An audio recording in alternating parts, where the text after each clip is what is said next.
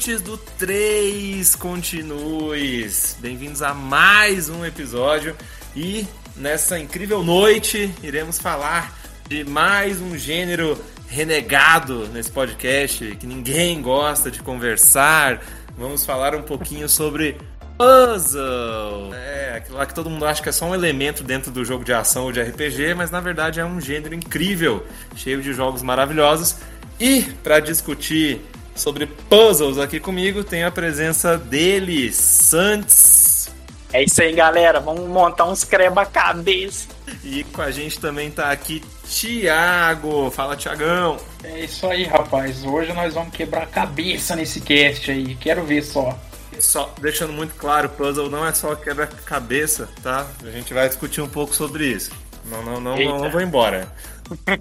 É matemática também, viu? É. é. Então, pra gente começar esse cast, Brick Game, que porra é essa, velho? Caralho, agora que eu li isso. Quem escreveu sobre Você não Brick sabe Game? o que, que é Brick Game? Brick Game é tipo um negócio de Tetris, não é? Tipo Tetris barato? Nossa, não, calma aí. Ah, não, é aquele que era o multijogos, que tinha jogo de corridinha. Isso, porra. Porra, mas Esse. isso, isso não é puzzle, caralho. Ué, como não? Jogo de corridinha é puzzle? Tem Tetris no, no Brick Game. Ah, mas a maioria dos games é game de ação, porra. É o jogo da corridinha, é outro jogo da corridinha. Eu só lembro do jogo da corridinha, foi mal. Porra, mas aí não, pô. Tem o jogo da cobrinha, tem Breakout, tá ligado? Ah, mas nenhum desses é puzzle, caralho. Tem o de atravessar a rua, o Frogs lá. Ele tá falando isso daquele minigame lá de um bilhão de jogos em um. Em um, isso. Mas, Carcaça amarela clássica. mas todos esses que você descreveu, só Tetris é puzzle, velho. É, que é meio de ação também. né? É.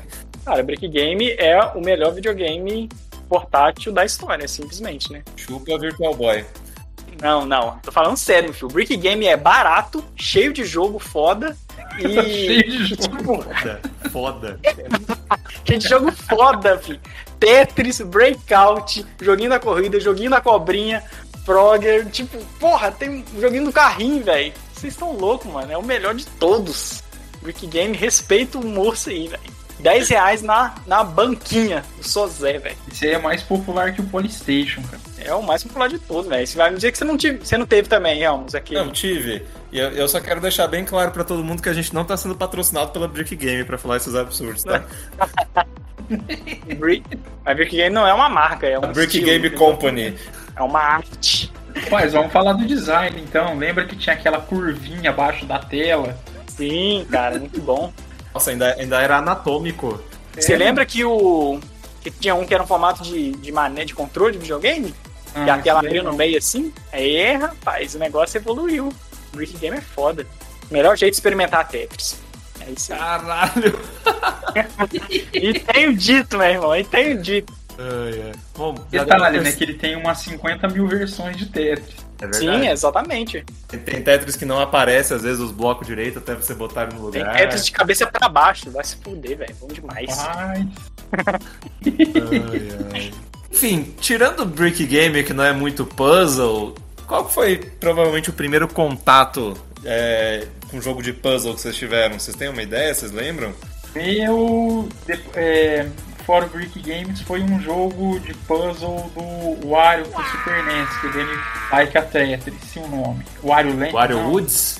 Isso. Wario Woods. Tá, mas vocês são, vocês, Cara. vocês são muito avançados. Como assim? O meu foi joguinho de celular, sei lá. Sério? Tipo, vocês nunca jogaram, É. sei lá, Campo Minado, Paciência? Mas na É. época eu não tinha computador, então o Wario Woods É, eu joguei também não. em 1995, então muito antes de de jogar Exatamente. paciência, campo minado, joguei essas Eu coisas. nunca, nunca joguei paciência, nem campeonato, nem nenhum desses joguinhos de PC, pra você ter uma Tá ideia. de sacanagem com a minha Ah. cara, velho. Ah, é? Você- Sério, Você é a pessoa do nosso cast que não conhecia o jogo do esqui, né, velho? não, nunca tinha ouvido falar. Caralho, é verdade. É isso. Mas nesse caso é porque eu tô falando aí de quase 30 anos, né? Desde que eu joguei Wild Woods. O Wario Woods Thiago tem veio, 50 anos, tá ligado? É. 50. Cada perna. o Wario Woods acho que veio antes do, do Windows 95, né? Porque o meu primeiro contato foi com o Windows 95. Era Campo Minado, Paciência, Free Cell, Ah, muito O louco. Helmas é o cara da informática mesmo. Né? Woods é de Você começou, com 94. 90 e- Você começou com Windows 95 aí sim, É, né? não eu, né? Era, do- da, da- era o PC da família, porra. Era usado para trabalho. Hum, cara, eu agora me fez lembrar meu, meus, meus primeiros contatos com, com computadores na minha vida foi um joguinho tipo de puzzle, era como se fosse um Columns, tá ligado? Ah, sim. Tipo, nesses sites da Xuxa da vida, assim. E, cara, muito bom, caraca, né? quase esqueci disso, velho. É isso.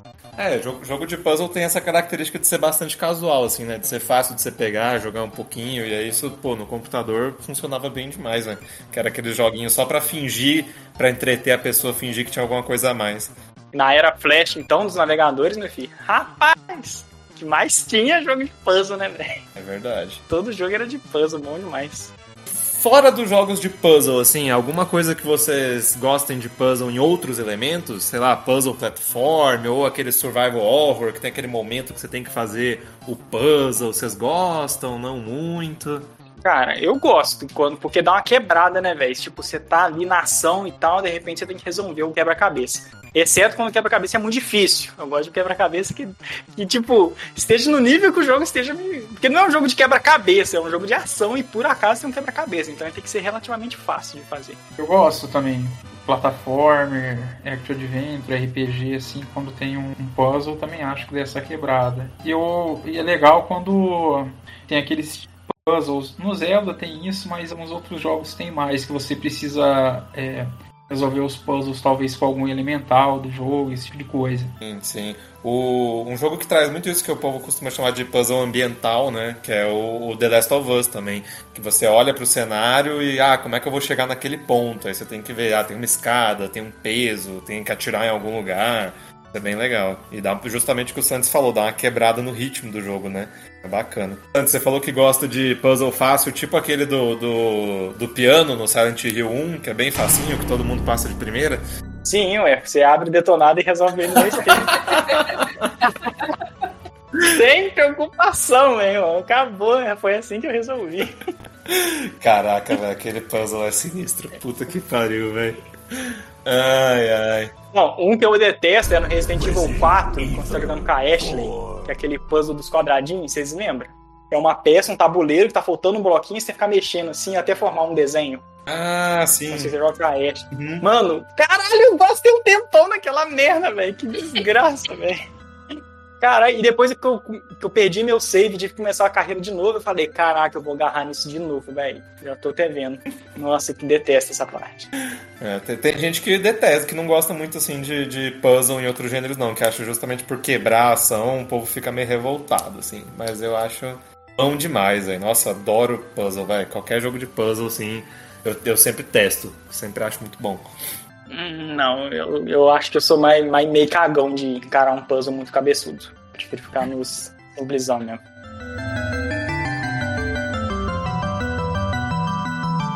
Já fizemos nossa introdução de puzzles e agora tá na hora, né? A gente não tem muitas grandes franquias assim de puzzles, né? Que vai ter jogo 1, 2, 3, 4. Geralmente o que a gente tem mais são estilos de puzzles e aí a gente tem jogos que vão seguindo no mesmo estilo ou vão avançando no mesmo estilo. Então a gente resolveu pegar três jogos com estilos diferentes de puzzles, mas que a principal regra é que eles fossem bastante vanguardistas, né? Então que eles representassem, fossem o primeiro ou pelo menos um dos primeiros é, daquele estilo de puzzle que a gente queria falar. Então, bora nessa começar a falar desses jogos de puzzle? Bora, meu irmão, vambora! One!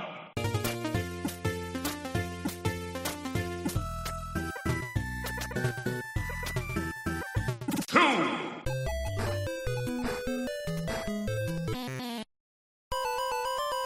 Three!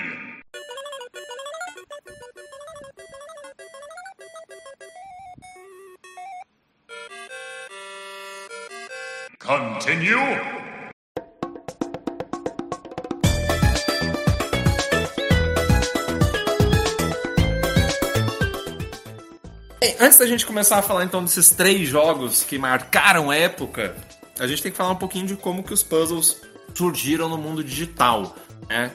É, puzzle é algo muito antigo, se a gente for parar para pensar, assim, né? O ato mesmo do quebra-cabeça ou de é, jogos, mesmo que analógicos, né? Que tragam um pouquinho de lógica, um pouquinho de, de conhecimento matemático e tal, é, ou espacial, né? Então, Obviamente, como a gente já tinha vários tipos de jogos analógicos, né, que tinham essa característica de puzzle, eles foram os primeiros que foram portados para o mundo digital. Então, os primeiros jogos de puzzle assim, digitais, eles são nada mais nada menos do que recriações de jogos que já existiam na vida real. Certeza que os primeiros eram puzzles matemáticos. Sim.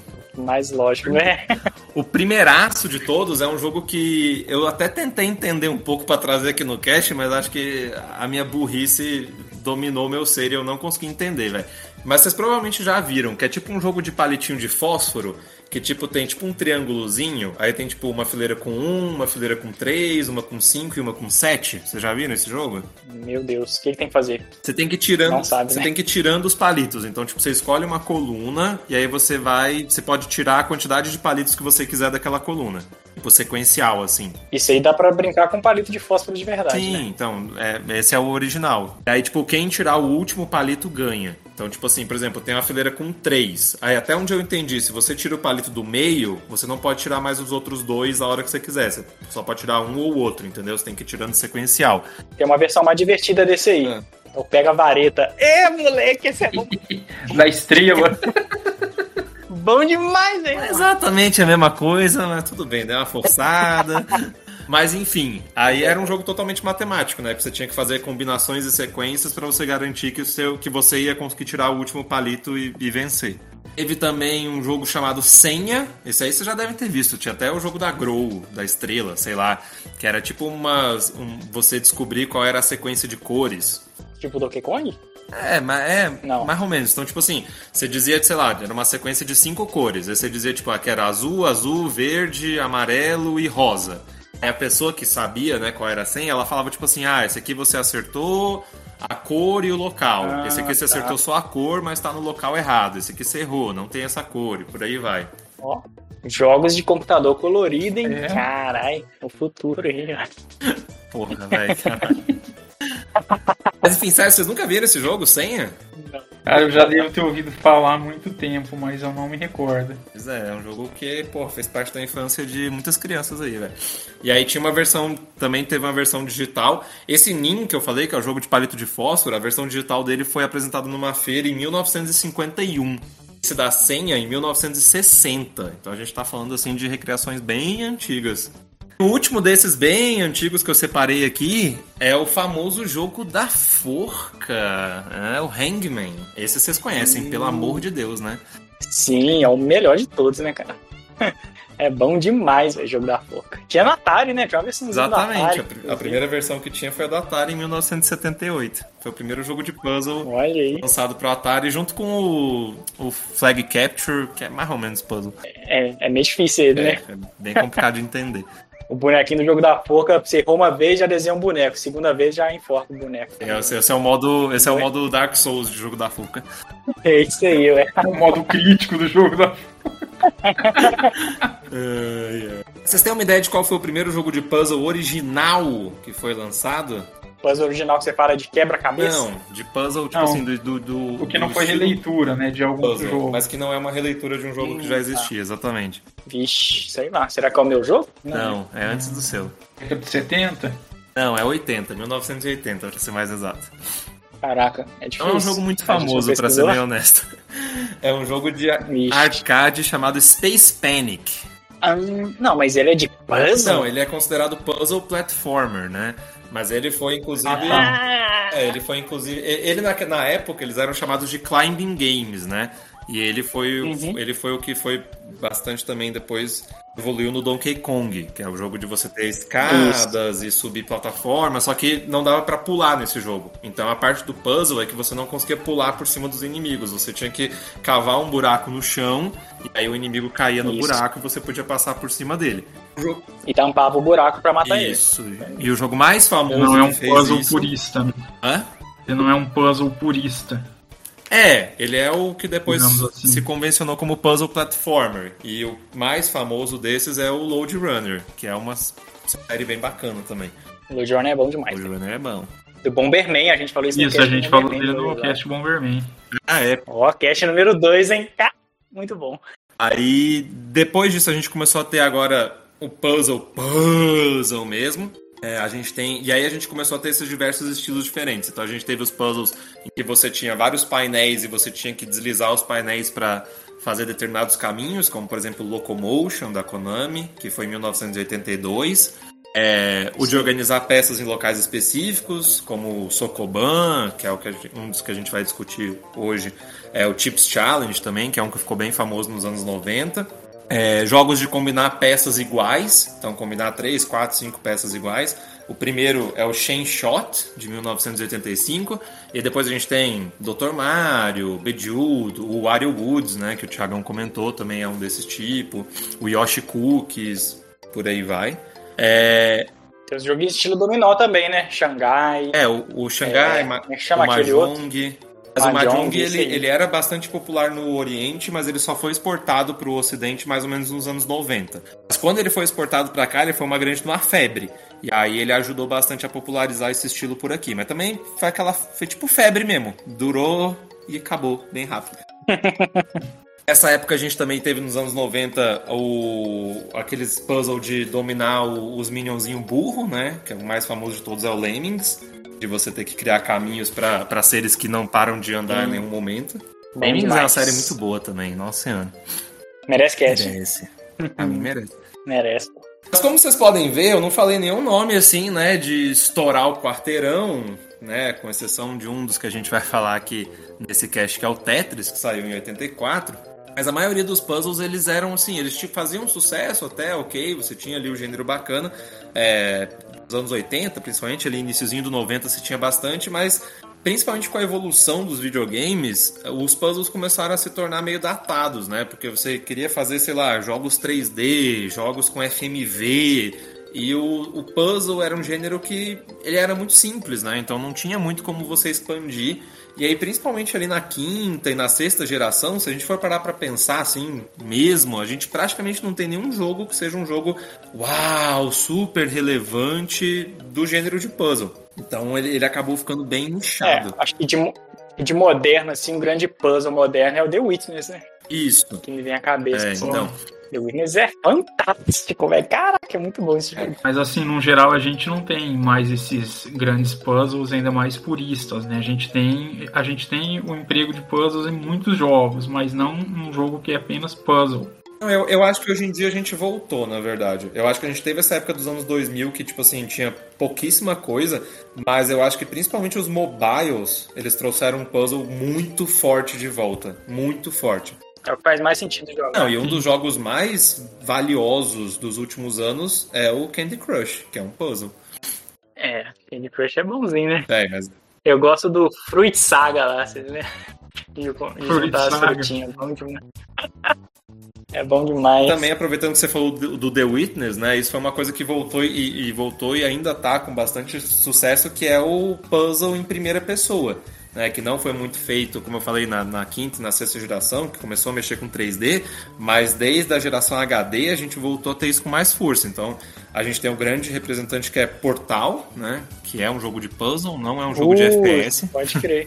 É um jogo Verdade. basicamente de puzzle e que deu origem ao Portal 2, que é um dos é considerado um dos melhores jogos já feitos de todos os tempos. É, vamos ver, né? Não, não é vamos ver, é considerado, porra. Não tem o que falar. Mas é isso, né? Então, se a gente for parar pra pensar, o gênero de puzzles, ele é um grande de um U, né? Ele começa bem, tem uma queda, e agora a gente pode dizer que ele tá voltando, não com força, assim, mas... É, tá voltando, tá tendo jogos bem relevantes. No mobile, no mobile. Não, mas no. PC também. Você próprio citou o The Witness. É. Tem muito Walking Simulator hoje em dia que é bem famoso e que usa bastante puzzle, né? Esse, esse negócio de puzzle. Então você vai pra é, o Gone Home, por exemplo, o Vanishing of Ethan Carter. Tem um monte desses Walking Simulator que é bastante focado em puzzle.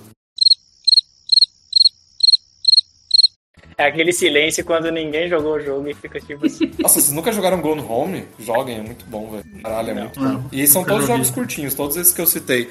É tipo duas, três horinhas pra zerar. É muito boa, velho. Eu tenho, pior que eu já tenho tudo na minha conta, mas eu nunca parei pra pegar. Pra É muito bom, velho. Mas enfim, tudo teve um início. E pro primeiro jogo que a gente vai discutir hoje, a gente vai falar de um clássico, revolucionário de como se trabalhar em um armazém, a gente vai falar de Sokoban.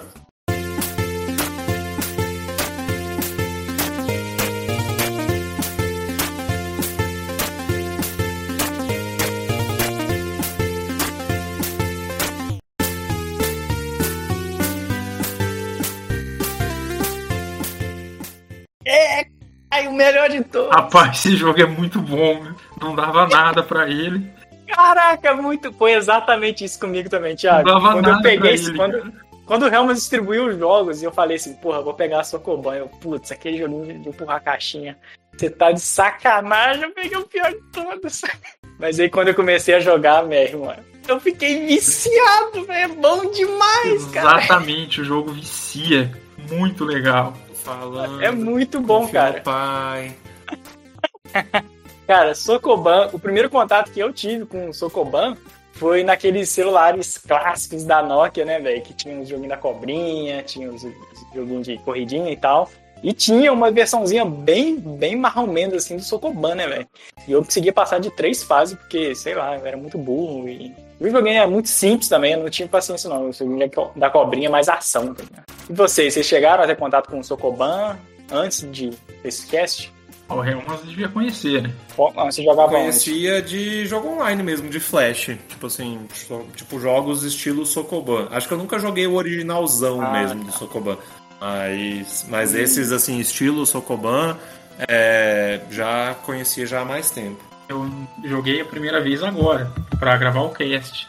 E assim, eu fui daquele jeito, né? Falei, Nossa, jogo de empurrar a caixa, vamos ver.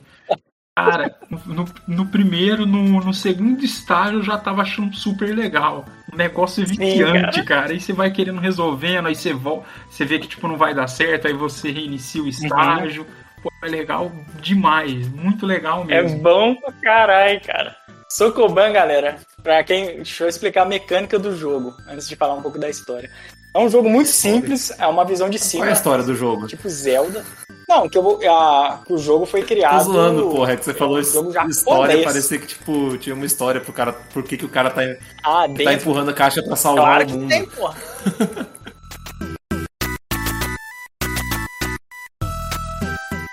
Então, galera, Sokoban, joguinho foda de empurrar caixa. Ele foi criado em 1982, olha aí, pro computador PC 88. Então o jogo é japonês, muito bom. Foi criar o criador do jogo é o calma aí.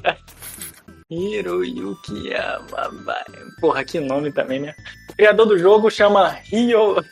Eu não entendi o que ele falou. Engraçado, velho. Hiroyuki Yamabaishi. Pronto, pronto. Obrigado, aí, Thiago. Era esse japonês aí, filha da puta, que nome difícil.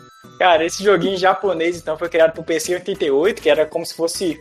É uma, tipo, como se fosse pra gente que é o DOS, o nome é esse DOS, que é o computador clássico, sistema clássico. Lá no Japão foi o PC 88, que foi a plataforma mais popular é, lá no Japão. Ele, o MSX e tal. E aí o cara falou assim, cara, eu vou criar um jogo aqui de, de quebra-cabeça, de onde um boneco tem que empurrar caixas. É, Sokoban, se eu não me engano, é uma palavra que é tipo rei do armazém, uma parada assim, tá ligado? Tipo, dono do armazém, um, negócio, um lance assim. Então o cara, não- é- provavelmente esse cara, o pai dele trabalhava num armazém, sei lá de onde veio essa ideia, velho. Que é basicamente o jogo com a visão de cima, tipo Zelda, tá ligado? Inclusive Zelda tem umas partes de Sokoban. É, Olha lá, uma visão- inspirou Zelda, hein? é, ué, você viu? Então você. A visão é de cima, você controla um bonequinho pela, pelo mapa. O mapa é todo quadriculado, tipo Bomberman, sacou? Cada bloco ali. Tem umas caixas que dão pra empurrar e o resto é parede. E o objetivo é você ter que empurrar todas essas caixas nos seus devidos lugares. Tipo assim, tem os locais onde você tem que colocar as caixas ali, pode ser em qualquer ordem, qualquer caixa pode estar ali. Mas a grande, o grande lance é que você não pode empurrar a caixa de volta, você só pode é, empurrar, né? Não pode puxar a caixa de volta. Então, meu irmão, isso aí cria uns labirintos, uns quebra-cabeça insano, velho. Muito bom, cara. É porque se você pudesse puxar, ficaria fácil demais resolver os puzzles. Sim, é. As, as outras versões que foram lançadas mais pra frente tinha já a função de reiniciar o, a fase inteira ou reiniciar o movimento errado que você deu. Às vezes você empurrou uma caixa numa parede e ele vai ter como tirar mais a caixa da parede. Aí você dá uma, você volta a jogar anterior. Às vezes você se esbarrou sem querer no teclado, tá ligado? E o boneco empurrou a caixa. E aí já pensou, você tem que começar a fazer tudo de novo por causa de um mole que você deu. É sacanagem. Santos, e você também não pode empurrar duas caixas ao mesmo tempo, isso é importante. Sim, o seu boneco ele, ele ocupa exatamente o, ta- o espaço de um Ah, quadrado. mas tipo assim, se você empurra uma caixa e ela tá encostada em outra caixa, você não pode mais encostar naquela direção, não pode mais mover lá. Ah, tá, verdade. É uma caixa só e ela bateu onde não tiver batido, não tem como empurrar mais pra frente. Independente se for uma caixa, se for uma parede, não dá mais pra empurrar. A primeira publicadora desse jogo foi a Thinking Rabbit, a empresa fundada pelo próprio Hiro... Eita, por o próprio cara que criou, entendeu?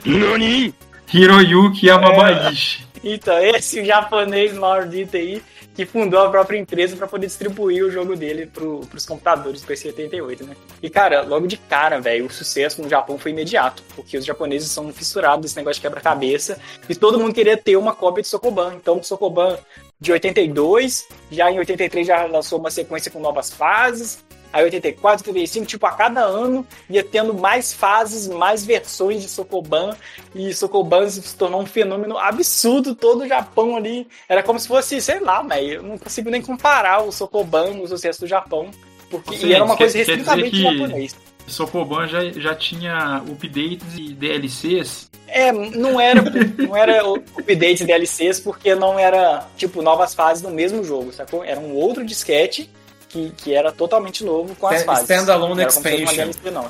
É, Era uma expansão.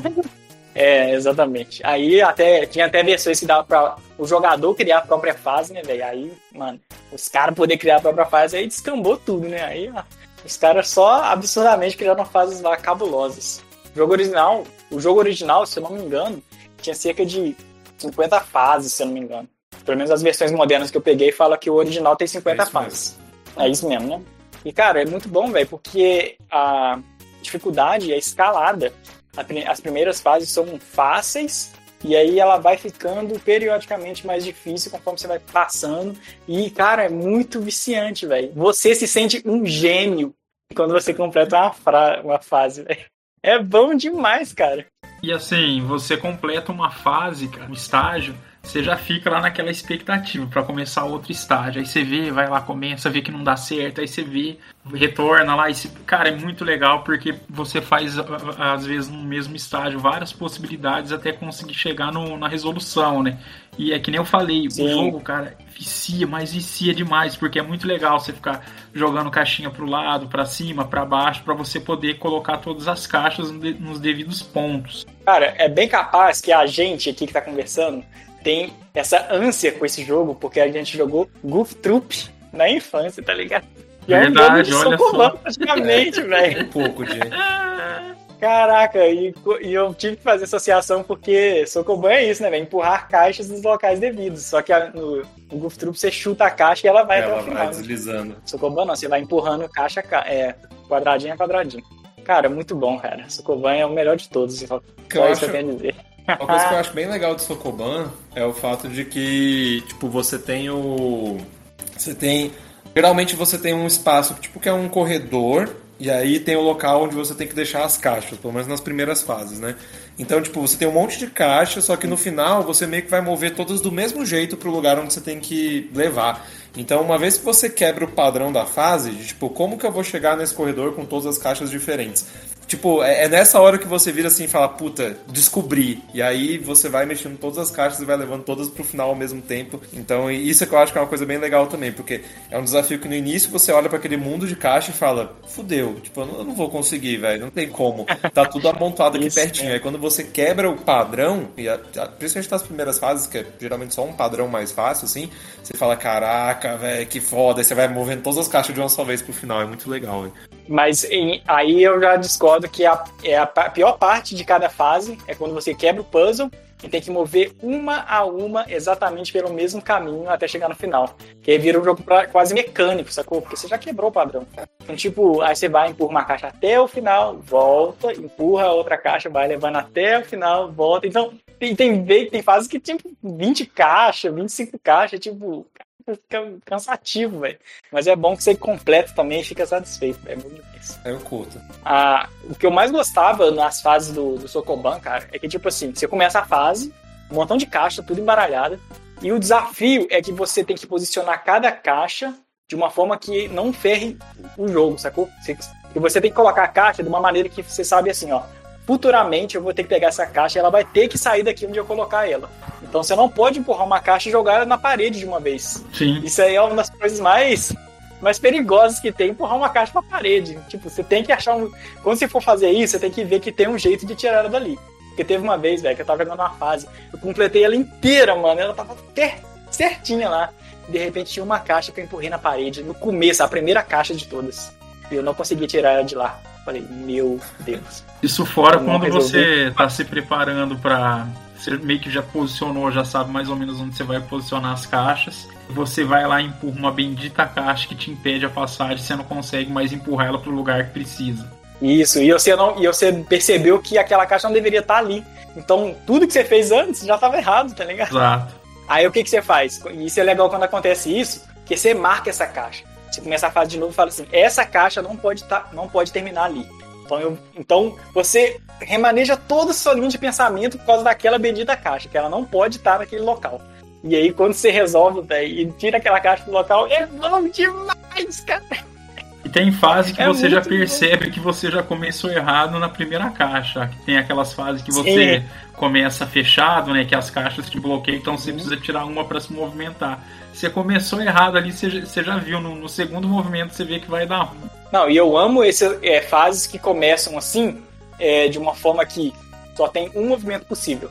Tipo, se você mover a caixa pra direita, já cagou tudo. Isso. Pra, pra esquerda, cagou tudo. Se mover pra baixo, não cagou. O único movimento possível de para ela é pra baixo. Então você vai descartando, ó. Essa caixa só pode ser movida pra esse lado, essa caixa só pra esse lado. E aí quando você vê, meu filho, você descartou todas as possibilidades e simplesmente passou da fase. Só descartando as possibilidades, velho. É muito bom. Pô, que jogo bom, velho. E essa, essa fase, inclusive, que você começa em volta de um montão de caixa, foi a única que eu precisei olhar um vídeo na internet, velho. Porque ela é muito aberta de possibilidades. É uma, é uma fase que começa várias caixas, como se fosse um tabuleiro de xadrez, sacou?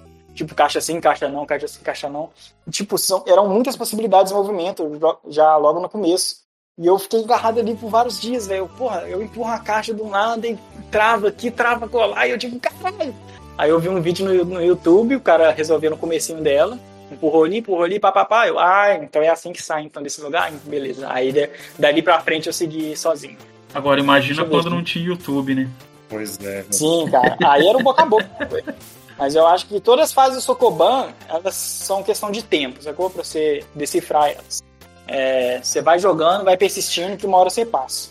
Inclusive, ó, eu peguei.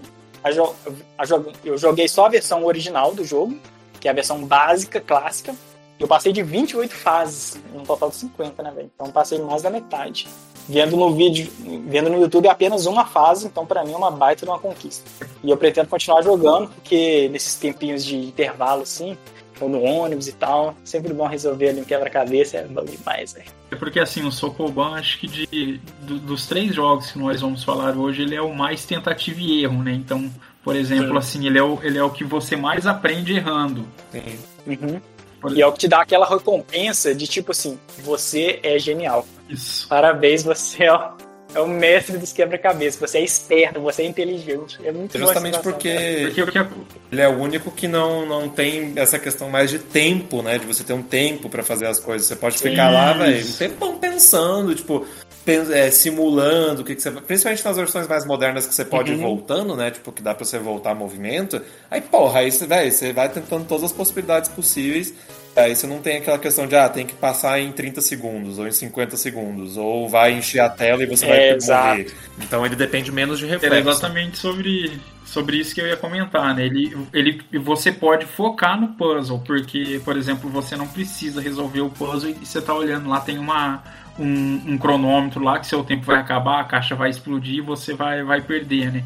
Você tem tempo pra pra montar a sua estratégia. Ele é um jogo bem estratégico, pra falar a verdade. Esse é aquele tipo de puzzle que, tipo, você vai dormir e fica pensando nas caixas, nas possibilidades. Aí você Isso. tá no banho e você fica assim, porra, acho que empurraste aquela caixa. Hum, acho que eu já descobri o bagulho, tá ligado? É bom demais, velho. É muito bom, mano. E é isso, né, velho? São jogos de fase, de empurrar caixa. Uh, eu joguei a versão para esse cast, eu joguei a versão mais moderna possível, que é a versão de celular. Que é a versão ideal, né, velho? Você tá ali no seu celularzinho, já põe o Sokoban. Tem um montão de, de variante dentro do aplicativo. Tipo, não, não experimentei nenhuma, só fui só no Originebs mesmo. E fui fase a fase, bom demais, velho. Vendo aquela propagandazinha, né, de ca... final de cada fase que dá uma tristeza, mano. E vocês, vocês jogaram o Sokoban de novo em qual plataforma? Joguei no PC. Mas é tipo um, um desses mais moderninhos, assim. No PC que você fala no navegador da vida? Isso, no navegador, achei um por navegador. Eu também. Eu, eu, Ah, eu- bom. tem um site que acho que é socoban.org, é uma coisa assim, bem, bem simples e que, tipo assim, tem todas as fases originais do Socoban original. E aí tem, tipo, um monte de, de expansão também, até mesmo, tipo, de mais avançados Isso. e tal. Você escolhe o nível. Porque, assim, Sokoban é um jogo muito antigo, velho. 82, né, velho? Olha aí, a gente tá em 2023. Então o jogo tem mais de 40 anos, tá ligado? É muito velho. E ao longo dos anos os caras foram despirocando com ideias novas, tipo, ah, agora no Sokoban que tem barril de teletransporte, tipo, você entra num lugar aparece em outro canto. Ou tipo, caixa que você pode empurrar e puxar ao mesmo tempo. Você pode empurrar dois, pode pular por cima das caixas, pode empurrar a parede. Então, tipo, tinha muitas variantes e complexidades que o pessoal foi inventando depois. E, mas ainda assim, o original, o basicão, é viciante, é perfeito, é maravilhoso, é o melhor jogo dos, dos três aqui. Até a versão que eu joguei, o, É. o bonequinho parece o, o Luigi. Nossa, sério? Verdinho. É, assim. o- O que eu joguei, ele era tipo um loirinho, assim, genérico qualquer. Mas ele tinha um capacetezinho de, de Não, operário. meu né? não. Tô Não? totalmente Geralmente inseguro, tem. assim. Nossa, tem uma- as versão original do PC 88 era até bacaninha, assim, tipo, ele era tudo preto e, o- e o gráficos roxo, aquela coisa horrorosa. Mas, tipo, tinha os desenhos dos tijolinhos, as caixinhas eram desenhadinhas, bonitinhas. Então, tipo, tinha, tinha lá seu, seu charmezinho gráfico. Aí, Não, e tem como as versões mais modernas, que saiu depois para tudo quanto é console e portátil na vida. Tem umas versões 3D, tá ligado? Tipo, você tem uma telinha pequenininha, com a visão tradicional, e uma telona grandona mostrando em 3D o boneco empurrando as caixas. Tipo, uma viagem, nem precisa disso. Só pra justificar o preço do jogo de Play 2 lá que você tá comprando, mas é o joguinho básico que sempre foi lá, o Sokoban Origineves. Ah, mas é chique. chique. Cara, e o. Não, é, é chique. O Sokoban, velho, tipo, eu falei que as partes mais que eu mais gosto dos, dos puzzles é os de movimentos únicos para cada caixa. Tipo, essa caixa só pode se movimentar de um jeito. Agora, as coisas que eu mais detesto é quando tem partes do puzzle que é de como você vai colocar as caixas naqueles lugares. Porque geralmente a maioria das fases é, é des- des- descobrir o puzzle, você vai empurrar todas as caixas para lá. blá, blá, blá.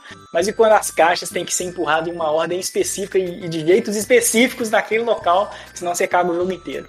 Nossa, mano, que raiva quando acontece isso, velho. Porque não é, você não fica desatolado, tá ligado? Tipo, uh, resolvi aqui o quebra-cabeça. Não. Tem uma outra parte do quebra-cabeça que é como você vai colocar as caixas na ordem lá nos locais. E tipo, caraca, velho, quando, quando eu me deparo com isso, aí eu começo a fazer movimentos bem calculados, mesmo já tendo quebrado o puzzle, tipo, caraca, é, é, é osso, velho. Eu já perdi muitas fases que eu achei que já tinha passado, mas aí chegou lá e eu caguei e foi pra porra toda. Muito bom, velho. O Sokoban, ele é, tipo assim, extremamente... Acho que desses jogos também, né, justamente por essa questão de não ser muito rápido e tal, ele é extremamente matemático, né? Acho que deve ter alguns algoritmos pra você conseguir resolver e tal, não? Provavelmente. Sim, com certeza. É, é, atualmente os pessoal já criam teorias de computacional mais complexas, né, para poder resolver os quebra-cabeças do Sokoban. Basicamente são algoritmos que vão testar todas as possibilidades e um boneco vai se mover automaticamente, empurrar todas as caixas onde ele tem que ficar, né? Só que o Sokoban, ele é considerado hoje um estilo difícil de, de teoria da complexidade computacional, porque de- as fases iniciais até dão para passar, mas as fases mais pro final do Sokoban, as possibilidades são tantas que o algoritmo que foi feito para isso, ele não consegue completar algumas fases, é muito difícil, velho. Claro que eu não tô falando das 50 fases iniciais do Sokoban, tô falando de outras fases que foram inventadas mais pra frente, com os devidos DLCs e versões aprimoradas no legal. jogo. Então os algoritmos pedam E a gente, que é ser humano, a gente tem uma capacidade de poder chutar um movimento, coisas que o algoritmo não faz, né, velho? Tipo assim, ah, se eu começa a fase assim, você sai empurrando as caixas tudo, foda-se. Ah, vou empurrar aqui, empurra aqui. De repente você descobre onde está o padrão. E a máquina não faz isso, né, velho? A máquina tem, ela tem que trabalhar de um jeito específico e correto, que ela tem que resolver aquilo de uma máquina é paulada burra. só. E a gente pode chutar. é, exatamente. A gente é mais esperto. É, é que a máquina não tem o, a questão, né, criatividade. Culpa essa Skynet. A gente pode ser criativo e tem a- o palpite, né, velho? A gente pode usar o nosso palpite e colocar, tentar criar uma variação de movimentos ali. E as máquinas não conseguem. E, cara, Sokoban é muito bom, velho. É- Todo mundo tem que jogar Sokoban. É muito simples. É Joguem. cima, baixo, trás, frente. Somente os movimentos. Não tem nem botão de ação. É só esses três. Porque o Só jogo é esses muito quatro direcional. É bom demais. Joga em versões modernas que tem como desfazer o movimento que você fez ou reiniciar a fase inteira. Mas joguem, só joguem e vocês vão ver que é bom pra caralho, é viciante, mano. É o melhor de todos, velho. Sokoban é bom demais. Acho que é isso aí. Fala Falei mais tudo, sobre né? Sokoban. Não, velho, já falei tudo. É isso aí, genial. Jogo japonesice do mais alto nível. É. Muito bom. E se Sokoban foi um jogo que iniciou, né, a gente pode dizer assim, a história da- dos puzzles, agora a gente vai falar de um jogo que praticamente consolidou, que foi uma febre e que a gente pode dizer que é o jogo que acabou com a Guerra Fria, talvez? Não? Não sei. Nossa. Se acabou, eu não Talvez, sei, mas que ele talvez, teve é uma verdade. importância geopolítica, isso sem dúvidas. Então, Caraca, olha vamos falar agora sobre Tetris.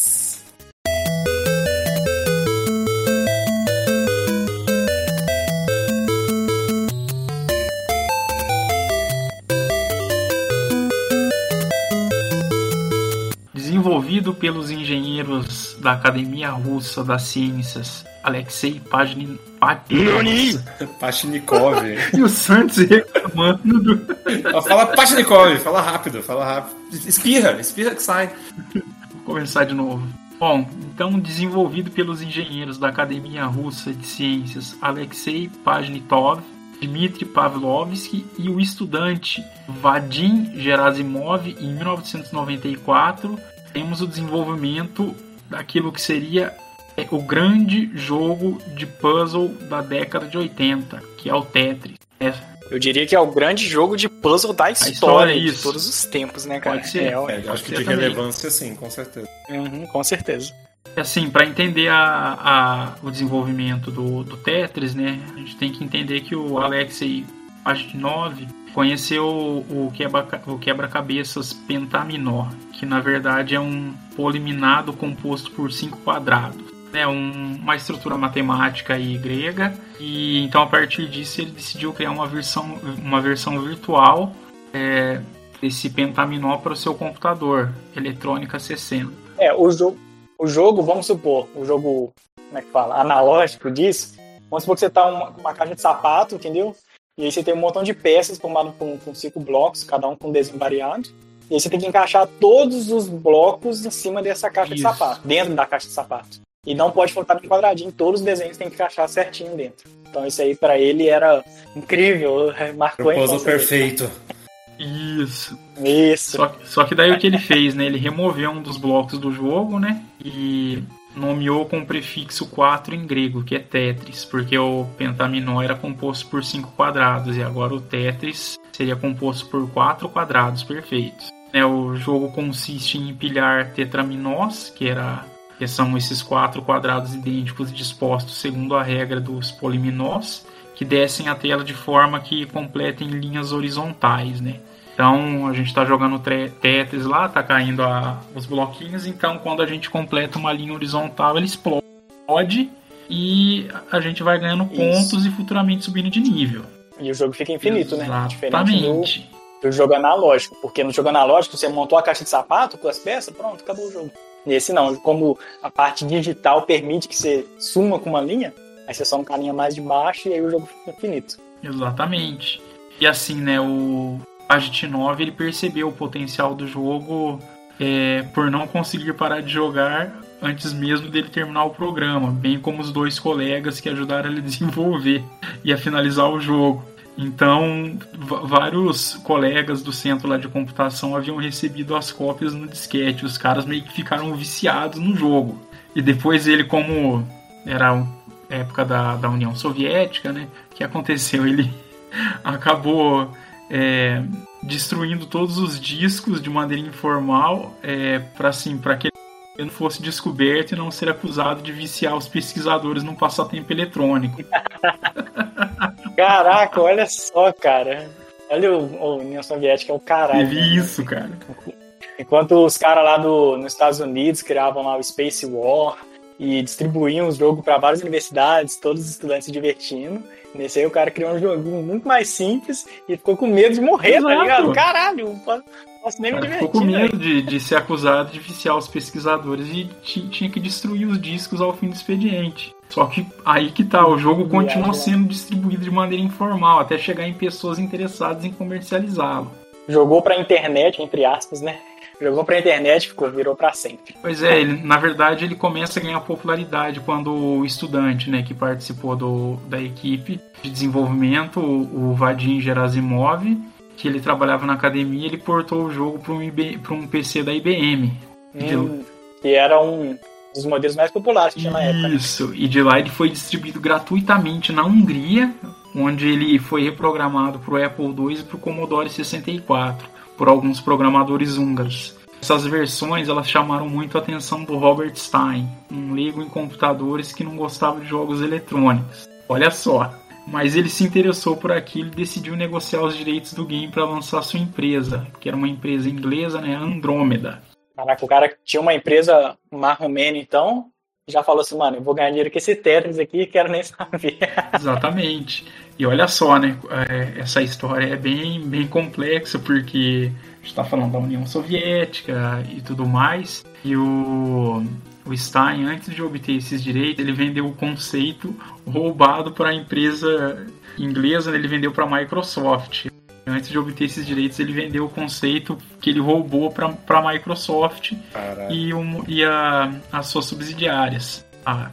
Olha só, então a Microsoft estava na frente, então, no, porque também, na época, o MS-DOS ele não era o sistema mais popular Isso. de todos, igual é ficou na época. Ele disputava espaço com o Commodore 64, que era o mais popular de todos, que era mais barato. Tinha os FX Spectrum, o Apple II, tinha Amiga, tinha um montão de coisa. E o nome dessa subsidiária americana, né, para qual ele acabou enviando o jogo, era Spectrum Holobyte, que editou uma versão para Atari ST e o Sinclair ZX Spectrum. E vinham os, as pecinhas coloridas, né, velho? Muito bom. Então o Tetris ele foi comercializado né, na Europa, nos Estados Unidos em 1987, com a seguinte menção: feito nos Estados Unidos, criado no exterior.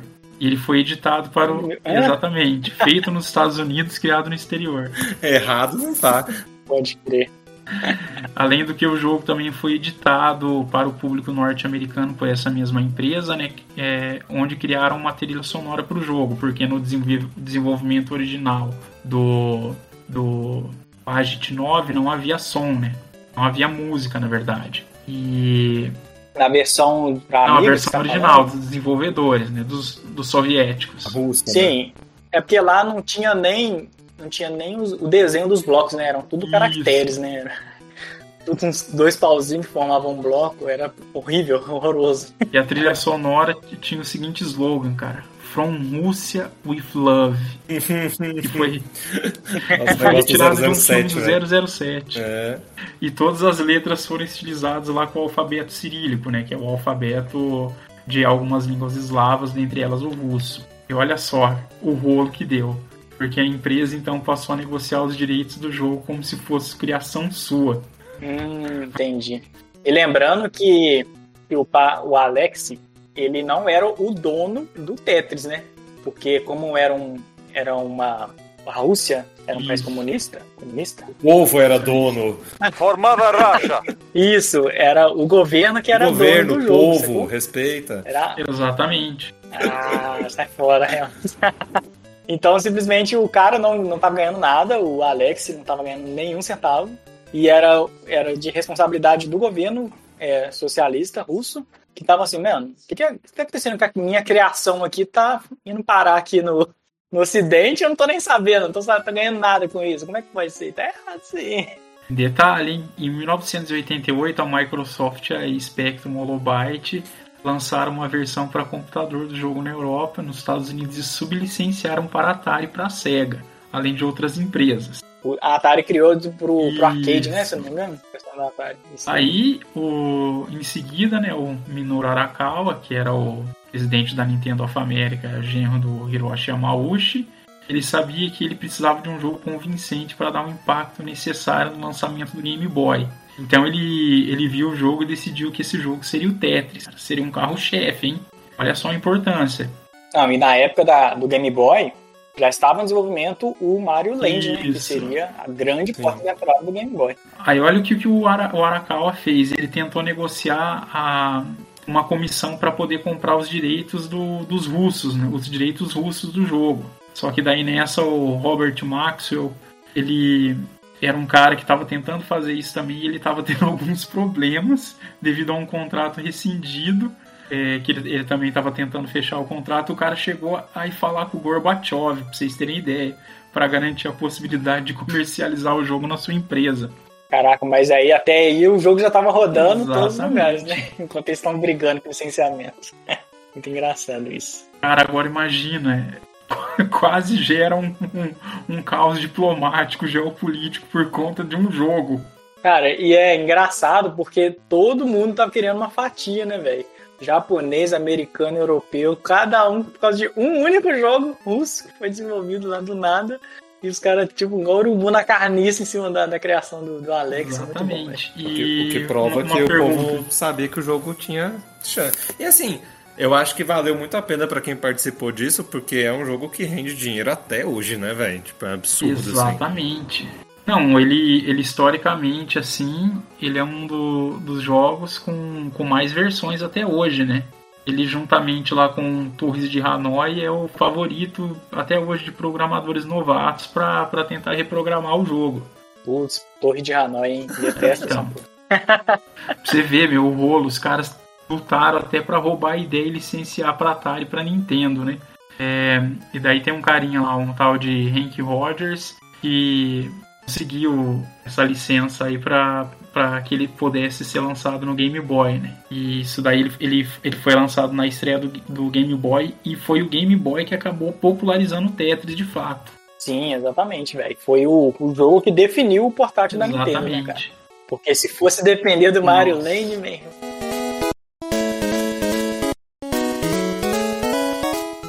Falando do jogo mais especificamente, né, ele começa lá no estágio, começa a descer as pecinhas, você tem que agrupá-las lá para que formem uma, uma linha horizontal para que elas se desintegrem, né, e começa lá tranquilo e tal. De repente vai chegando uma hora que começa a vir um monte de peça mais complicado dependendo do seu agrupamento e não tem onde você enfiar a peça, você tem que ficar jogando pro canto, pro canto, até que começa a bater aquele desespero, de repente sua tela enche e acabou um game over. Cara, é a, e a pior coisa que tem do Tetris, pra mim, é que a velocidade aumenta. sim, exatamente. Level 1, level 2, level 9.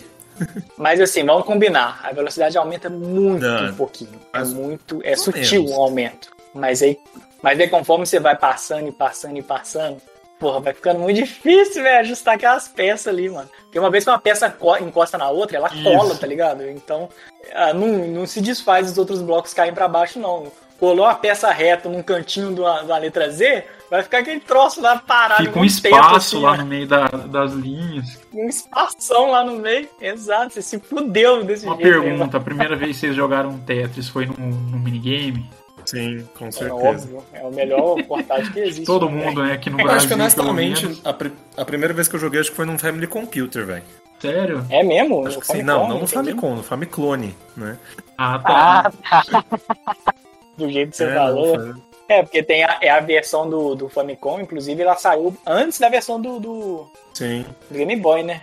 Então ele já tinha, já tava ganhando certa E popularidade. se eu não me no- engano, no- na aparecia até o, o negócio da Rússia, o, o Kremlin na, na abertura. era, Então, era bem exatamente. bonitinho. Mas o Kremlin não é o inimigo do Donkey Também. Kong. Ele é russo também, né? Exato. O Karol é russo. Caralho, olha isso. Né? Karosimov, King Karosimov. Ai, meu E Deus assim, a- essa música que colocaram no, no, Tes- no Tetris, na, na versão comercial, é muito legal. Porque você tá jogando mesmo e, e parece aqueles aquelas marchas soviéticas, né? Então vai batendo aquele desespero, vai ficando mais rápido, to- tocando aquela marcha soviética e de repente você tá um game over lá porque você não conseguiu encaixar as peças, cara. Mas a música não, Não, aumenta de música ritmo, não, não. mas- né? mas ela dá um É, desespero. É. Sim, sim. Às vezes, dependendo, quando você é muito viciado, você joga sem Isso, som. Mas, tá mas a música não aumenta de acordo com o nível? Tipo, quando vai ficando mais rápido, ela não vai aumentando? Não, não tem isso não. Quer dizer, você vai É, ver, as tem versões versões mais, mais modernas, modernas, mas sim. as clássicas não tem isso não. Pra, vocês rejogaram Tetris em qua- quais versões? Eu joguei Pra no Game poder Boy. gravar esse cast. É, Eu, eu, como eu já tinha jogado, eu vou até. Eu Até vai ser uma recomendação minha. Eu joguei o. Acho que é o mais recente que tem, que é o Connect. Hein? O que, que é Tetris isso? Connect. É do, onde é? do computador, saiu em 2018, véi, sério. Pra quem nunca jogou. Porque, tipo assim, eu acho que isso é uma coisa importante da gente falar também do Tetris, né? Tipo, o Tetris, como é uma coisa bastante antiga, e acho que diferente do Sokoban, ele estourou mais a bolha, tentaram fazer 80 mil coisas diferentes com Tetris, né? Então, desde Tetris 3D, Tetris com água, fluido, sei lá, fizeram tudo possível com Tetris, velho. E nunca deu muito certo, né? Tipo, sempre os melhores Tetris são aqueles que seguem a regra básica. E aí esse Tetris Connect é um desse tipo, tipo assim, é o Tetris básico, tem umas versões assim, né? Tem uns modos de jogos um pouco diferentes, mas o modo principal é o modo básico, tipo só Tetris, peças básicas e tal. A única diferença que tem, que é muito boa, que eu acho, que é a questão de você poder trocar a peça, né? Porque você sempre tem uma peça fixa no Tetris. Aí os jogos mais modernos, você pode guardar uma peça. Então, tipo, tá caindo uma peça, você olha assim e fala, puta, eu não tem onde botar essa peça. Você pode trocar e guardar ela no seu bolso. E aí ela fica guardada, e aí que vem outra peça. Mas uma peça uma só, peça né? só. Aí ela fica guardada. Aí, tipo assim, aí às vezes você. Ah, agora eu tenho onde usar aquela peça que eu guardei. Aí você pode trocar ela de novo. Aí você sempre fica com uma peça no bolso. Tipo, mais ou menos assim. Ou seja, acaba sendo mais amigável do que o, o Sim, com Tetris certeza. Sim. E essa é a única, acho que é a única coisa mais moderna que tem nesse Tetris Connect, só que tipo assim, ele é lindo e maravilhoso porque ele tem vários temas diferentes e aí você vai mexendo as peças, você vai tipo completando as fileiras e isso vai dando efeitos sonoros. É, então tem várias músicas aí tem um efeito sonoro de música mais clássica, Ah, de barulho da natureza. Puta, é um jogo lindíssimo, lindíssimo, de verdade. Quem não conhece Tetris Connect, é, acho que é Tet- o nome original é Tetris Effects, mas é, tem agora um último que é o Connect. Ah, que calma aí, você tá falando do Tetris Effect, aquele que é todo azul? Não, calma, todo azul não, Não, porra. né? Tetris- O Tetris Effect é não, todo azul, Não é tudo azul, velho. Ele é, tem várias fases diferentes. Mas é o Effect mesmo, é porque a última Ah, versão que tá. saiu é chamada Connected, porque tem multiplayer. Tetris Effect Hum. Connected. Isso, é, é porque essa é a última versão, mas é o Tetris Effect. Véi, tipo, ele é lindo e maravilhoso, mas é muito massa. E tem uma outra coisa também maravilhosa nele, que é que dá pra você jogar no VR. Eu joguei uma vez na casa de um amigo meu no VR. Véi, é cabuloso, fica tudo explodindo, assim, as cores explodindo ao seu redor. Eu véi. quero essa versão. É um cenário meio Matrix, assim, né? Um negócio meio realidade Não, então- virtual. Depende muito da fase, é porque tem várias fases diferentes. Então tem fase, por exemplo, que é no fundo do mar, tem uma fase que é numa que é num deserto. Aí, tipo, toda vez que você estoura a peça, né, que você estoura a linha, tem tipo uma, sai uma duna de areia, assim, tipo, areia passa pelo deserto. Véi, é, cara, é uma experiência sensacional. É um jogo de Tetris, assim, viciante do jeito que ele tem que ser, normalzinho, bonitinho, mas com esses efeitos, assim, que deixa a experiência maravilhosa. Sério, eu recomendo demais, velho. Muito bom. E, eu- e você, Thiago, qual versão que você jogou pra Game gravar? Game Boy? Caraca. O clássico, o preto e fui na branco. clássica já pra ter essa experiência. Eu acho que eu, eu, eu nunca tinha jogado é, o Tetris do Game Boy, né? Uh, falar a verdade, eu acho que eu basicamente Tetris eu, eu acabei jogando só nos minigames mesmo. O, o legal do, do Game Boy, porque na época os Tetris já tinham as peças coloridas, né? Isso. Como o Game Boy não tem Uhum. cor, ele tem tipo umas pigmentação diferentes pra cada Exato. pecinha, tipo o compridão é cheio de pontinho, texturas, né? o outro lá é com os quadradinhos, é isso, umas texturazinhas Legal, A diferentes. barra ela parece uma areia, assim, uma barra de areia. Isso. Uma, uma questão aqui que eu quero tirar com vocês. Quais são as peças preferidas de cada um e quais que mais detesta? Eu já vou falar aqui que a, a, a minha peça favorita é aquela que é tipo um T, um Tzinho. Sacou? Nossa, ela é muito Gosto- boa, velho. Ela resolve todos os Gosto da problemas. barra, ela sempre me salva. Sim, a barra. Eu também eu gosto Barra. da barra comprida. A barra comprida? comprida é a melhor de todas. Sempre Mas-. Mas é porque às vezes a barra comprida não é a peça que eu tô precisando. Às vezes o campo tá todo irregular, velho. E a peça do Tzinho, ela entra exatamente pra resolver os problemas da irregularidade do.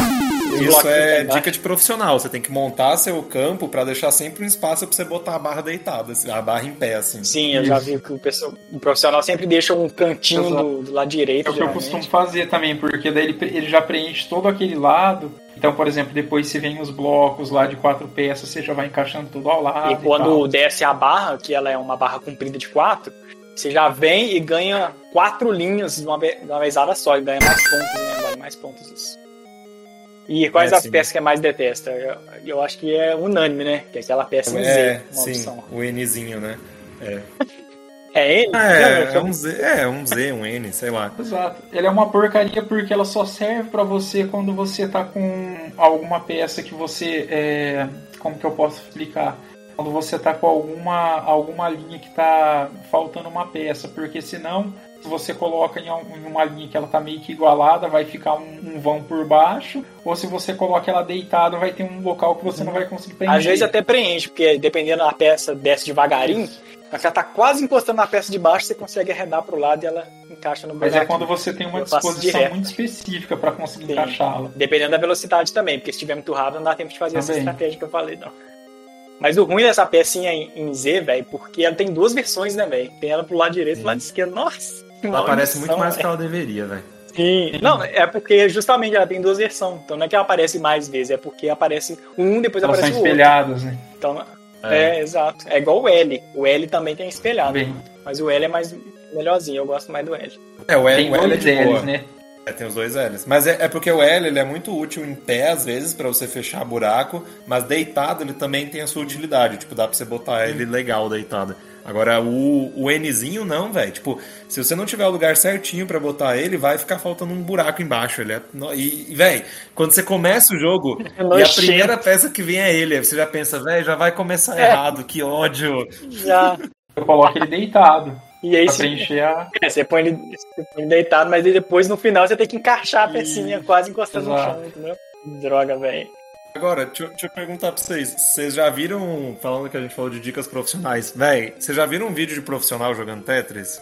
Nunca Não, também. nunca peguei pra Mano, é assim, vo- você se sente uma criança de 3 anos jogando, véi, porque os caras são absurdos. eles jogam sempre na velocidade mais alta possível. E, véi, é muito engraçado, porque eles deixam o negócio subir até quase eles morrerem. E aí, velho, eles vão descendo tudo de uma só vez, velho. É, sei lá, é absurdo, mano. É, é sinistro demais, velho. Tipo, eles sempre deixam subir e aí vão fazendo um monte de ponto de uma só vez, assim. E sempre dá certo. É bizarro. É Não, eu já vi bizarro. umas dicas também que os caras pegam esses, essa pecinha do N, maldita aí, e só põe tudo no- na lateral, tá ligado? Dependendo da peça, ele põe de um lado, dependendo da peça, ele põe do outro. Tudo deitado, assim. Aí faz aquela montanha, cada um de um lado, assim, blá, blá, blá, pra tipo descartar, porque essa peça é horrorosa, É, velho. Essa peça é horrorosa, nojenta. Sabe que ela deveria existir porque pelos padrões ali de desenho, ela é a que faz sentido de, de dar pra montar. Caraca, que raiva essa peça.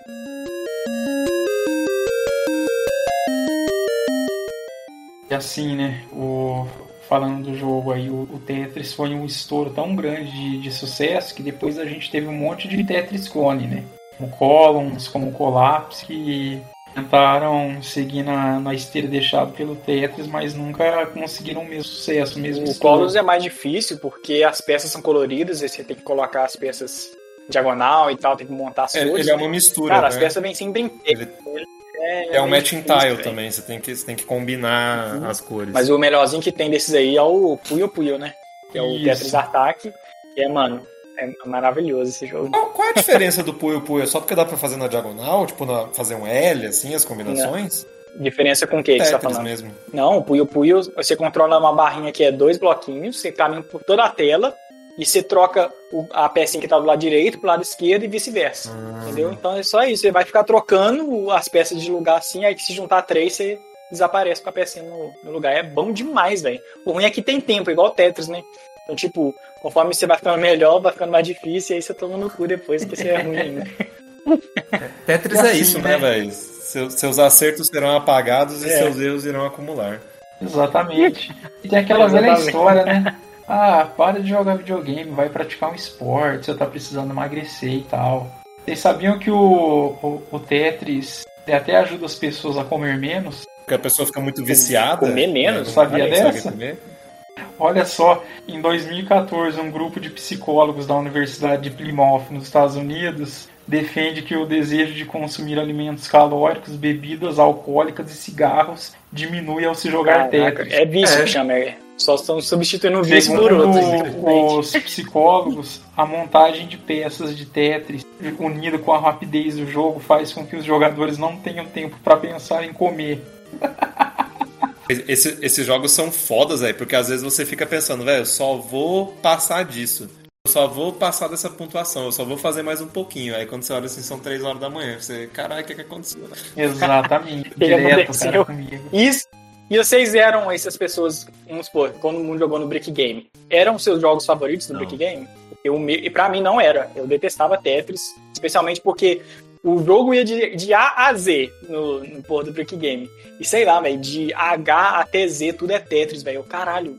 Tá ocupando aqui, um, sei lá, 15 letras de, de um mesmo jogo, velho. Eu detestava jogo, eu detesto Tetris. Tetris Não é era meu preferido porque eu achava difícil pra caramba, cara. E é, velho, exato. Negócio de tempo, de, de ficar mais Eu prefiro o jogo da caralho. cobrinha, o famoso jogo da cobrinha. Mas eu, eu acho que quando a gente era criança, a gente tinha menos paciência pra jogo de puzzle de uma forma geral, assim, tipo, porque certeza. é mais difícil, né? Tipo assim, não vai- você quer uma coisa que te prenda, mas que ao mesmo tempo seja rápida, seja dinâmica. Então, pô, eu- o jogo do carrinho era muito mais legal, velho. Caralho, você tirar o carrinho pra um lado pro outro do que Tetris. Eu também demorei pra começar a gostar Mas vocês não gostavam de quebra-cabeça, não? Quando Quebra-cabeça. era criança? Mas não tinha tempo, quebra-cabeça. É, tá. então, sou cubano. Ah, mas a gente também não gostaria de Sokoban quando a gente era criança, eu acho. É, eu, eu não gostava muito, não. Eu jogava no celular e achava ruim, não mesmo. É, concordo. O negócio, a questão do tempo é, é foda. Não, porque aquela Mas é o que torna o jogo É. viciante também, né? Um desafio, é um jogo desafiador por causa do É, tempo. Isso, isso é uma coisa diferente também de se falar, porque o Sokoban que a gente falou não tinha tempo, então como é que as pessoas competiam, né? Porque sempre tem que competir. Era a quantidade de movimentos que se fazia pra terminar a fase. Isso. Isso, verdade. Ele conta a É, quantidade de E passos. o Tetris já é tipo o score mesmo, né? O tanto de, de, de fileiras que você consegue derrubar e o quanto de tempo que você consegue ficar vivo. Mais ou menos. Porque as versões do- mais modernas do, do, do Tetris, inclusive a versão de Game Boy já tinha isso, que era o multiplayer, né, cara? Ah, sim. E cada um com o seu Game Boy conectado no cabinho lá, e você completava uma peça e jogava a peça lá no adversário. Era De Game bom. Boy já tinha esse negócio de jogar versão. peça? De Game Boy já tinha Ah, o mas de jogar versus, né? peça, não. Não, não sei se tinha esse lance não de jogava jogar peça, peça, né? não. Você Acho. só marcava o seu score lá é, superior ao seu Ah, mas, adversário. Mas aí por que, que você tá conectando dois cabos? Tem que ter um motivo. Eu nunca joguei o Tetris. Acho Game Boy conectado, mas eu acho dois, que- né? Pô, mas é. aí precisa estar conectado no cabo, é só você mostrar na tela. Mas acho que é porque assim, é, quando você é. conecta os dois deve, deve ser uma condição igual, né? Deve vir, eu não sei se vem as mesmas peças pros dois. Ah, pode ser. Pode ser Ah, isso tá, pode ser. Porque senão é diferente, né? Porque querendo ou não, é, por exemplo, a primeira vez que eu fui jogar, aí me deu uma ajuda, eu cheguei no, no nível 3. As outras vezes que eu fui jogar, não passei do nível 1. Depende da, da sequência de peça que você vai Pô. recebendo. Passou do nível 1 aí também não. né? Porra, Thiago, caralho, velho. O Thiago pôs a barrinha deitado, tá ligado? É, então. teto boa. Como em cinco movimentos. Ele pôs uma barrinha em pé, pôs um Z em cima da barrinha aí fudeu tudo. Ele, acha, ele achou que o objetivo era montar uma casa. Pois é. Acho que o objetivo era subir lá o Vocês mais já, alto vocês já tentaram rápido, montar né? é, imagem em Tetris? Às vezes eu tentava, velho. Caraca, não, nunca pensei Não, o objetivo é mon- montar um prédio. Aí quando você monta um prédio, você toma game over. É porque, é porque você Acabou, zerou o jogo, zerou o jogo. exatamente. É. Ai, ai.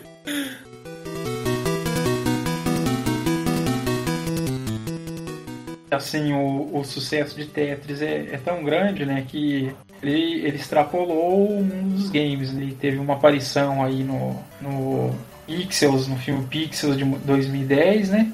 E também... Nós vamos citar esse filme de novo. Não, mas é que isso daí é um curta-metragem de animação de 2010. Aí depois teve o do Adam Sandler de 2015. É que tem o mesmo nome, chama Pixels, mas é um curta-metragem de 2010 e depois no 2015 que foi inspirado nesse primeiro, só que, bom, vou comentar a esse respeito, né? Deixa pra lá. esse filme do Pixels parece tão ruim que você falou 2010 e realmente pareceu que ele era um filme, tipo, até mais antigo do que isso, velho. De tão ruim que ele é. Nossa senhora, velho. Ai, meu Deus, a Dan Sandler é foda. É, sempre ele ganha um framboesa do, de ouro, né? Já é de lei. E Te- Tetris também fez muito sucesso comercial, né, velho? A gente tem que falar isso. Sim, exatamente. Tanto que em 2014 também foi anunciado é, que a Tri- Threshold Entertainment havia se unido aí à Tetris Company para desenvolver o Tetris The Movie, né? Que era uma adaptação cine- cinematográfica do jogo Nossa, mesmo. isso é uma coisa que não entra na minha cabeça. Um filme do Tetris. E não é um filme sobre a história do Tetris, igual essa que o Thiago falou. É um filme totalmente despirocado, né? Do Tetris, eu não faço a menor ideia. Então, um tipo um aí esse filme em questão que eu tô falando, ele nunca saiu do papel, né? Mas o, agora tem um, o outro filme, que é o, Tetris, que ele, ele vai falar sobre a batalha legal em torno do jogo no final dos anos 80. Foi anunciado em 2020, e vai ser estrelado aí pelo Taron Egerton, como o Hank Rogers, né? Que foi esse cara que eu comentei que licenciou o jogo tanto para Nintendo quanto para Atari. E o filme diz que está programado para estrear em março de 2023 no Apple TV. Provavelmente quando esse cast sair já vai ter estreado, ou vai estar em vias Sim. de estrear. O Black Onyx foi o, o Hank Rogers. Hank Rogers? Hank Rogers. Hank Rogers, que levou pro Japão, velho. Olha só, mano. Ele que, que levou o RPG pro Japão e depois levou o Tetris pro mundo. O mesmo cara. Olha que doideira. Esse cara é, é fantástico, mano. Vocês sabiam dessa? Que era o mesmo cara que levou o Não. RPG pro Japão? Porra, eu não não, sei nem o que que é Black. Onyx, velho. Você acha que eu vou saber quem é o cara? Como fez que não? isso? Você participou do cast do Dragon Ah, Quest, eu eu, falei. eu já esqueci já o que que é Black É um Onyx. RPG de PC que É. que deu origens aos RPGs japoneses, pô. Tá de sacanagem, minha cara. Acho que, acho que a versão mais vendida de Tetris que tem é a de Game Boy mesmo, né? isso, Que foi, é o segundo jogo mais vendido de Game Boy. de Game Boy. todos. Que é muito bizarro, verem. né? O Quem é o quê? primeiro? Quem, que você acha que é o primeiro? Jogo que você Ah, não, vocês odeia. não vão falar que aquele É, é não, né? é. Mas assim, é porque também tem quatro versões, né? Todo mundo concordou que é um lixo. É, muito sac- é muita sacanagem. Tudo Eu acho muita sacanagem Foram- comparar um jogo que teve quatro versões com jogos que só teve uma versão. São 35 milhões de cópias, tá? No Game Boy. Pokémon são 46. Cara, mas aí também é, é, é. Red, né? Green, Blue, Yellow. é E todo outra, né? mundo, O É. Pokémon, cada lançamento tem dois jogos e depois você ainda tem uma versão definitiva. Ah, Então, eu- a, eu- ideia era, a ideia era vender, tipo, jogos pra Hum. coleguinhas, né? Cada um comprava uma versão diferente. Mas japonês é tudo um povo sozinho, aí os caras tudo. Era só os caras ter feito é Tetris. Blue e, e Red, depois Silver, cada um com uma peça diferente. Ia Não. vender. Ia Então, mas vender. tentaram, ia né? vender pra caralho. Mas velho. tentaram. Na época teve Tetris 2 pro Nintendinho, teve várias versões de Tetris, tá ligado? Mas nenhuma pegou. Tem, tem um Tetris DS, esse eu joguei, velho. Você vai jogando as pecinhas de Tetris e aí o Mario vai passando as fases lá em cima. É bobo, é. É tipo, é Tetris, só que aí o Mario passa de fase lá em cima. Grande bosta. Eu nem sei porque que tem um nome diferente. Ai. Mas vendeu pra caralho também, é uma versão mega conceituada aí. E depois do estouro e do sucesso que foi Tetris, né? Agora a gente tinha um campo muito mais fértil para os jogos de puzzle né, se apresentarem ao mundo. E foi aí um tempo depois, em 1989, que a gente teve o lançamento do terceiro jogo que a gente vai discutir aqui, Pipe Mania.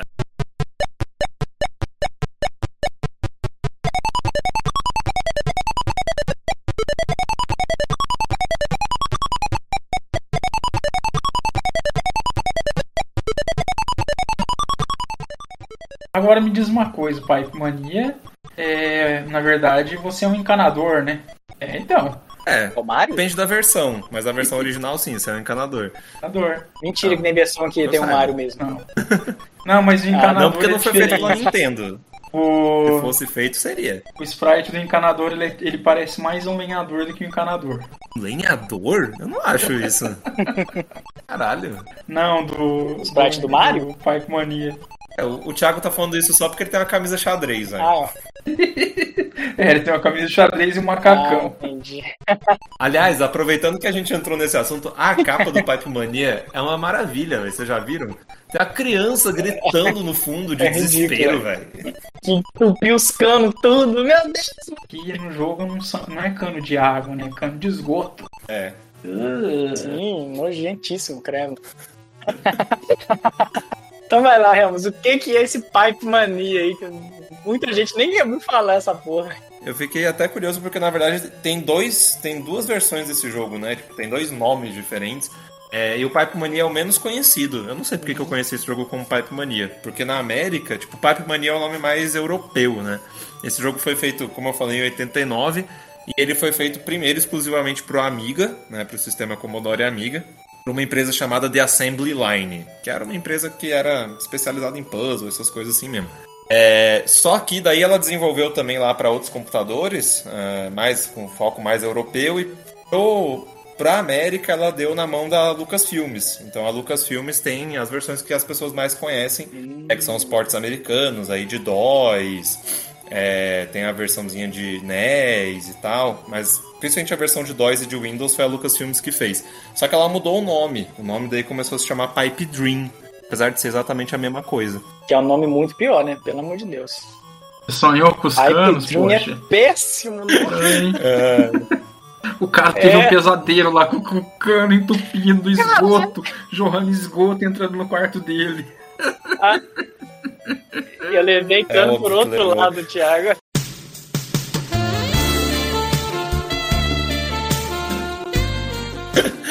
ma- O cara teve um pesadelo com cano, não sai pra lá. canos né? jorrando um líquido viscoso. Isso. Credo. Meu Deus Com do cheiro de céu, esgoto. Santos.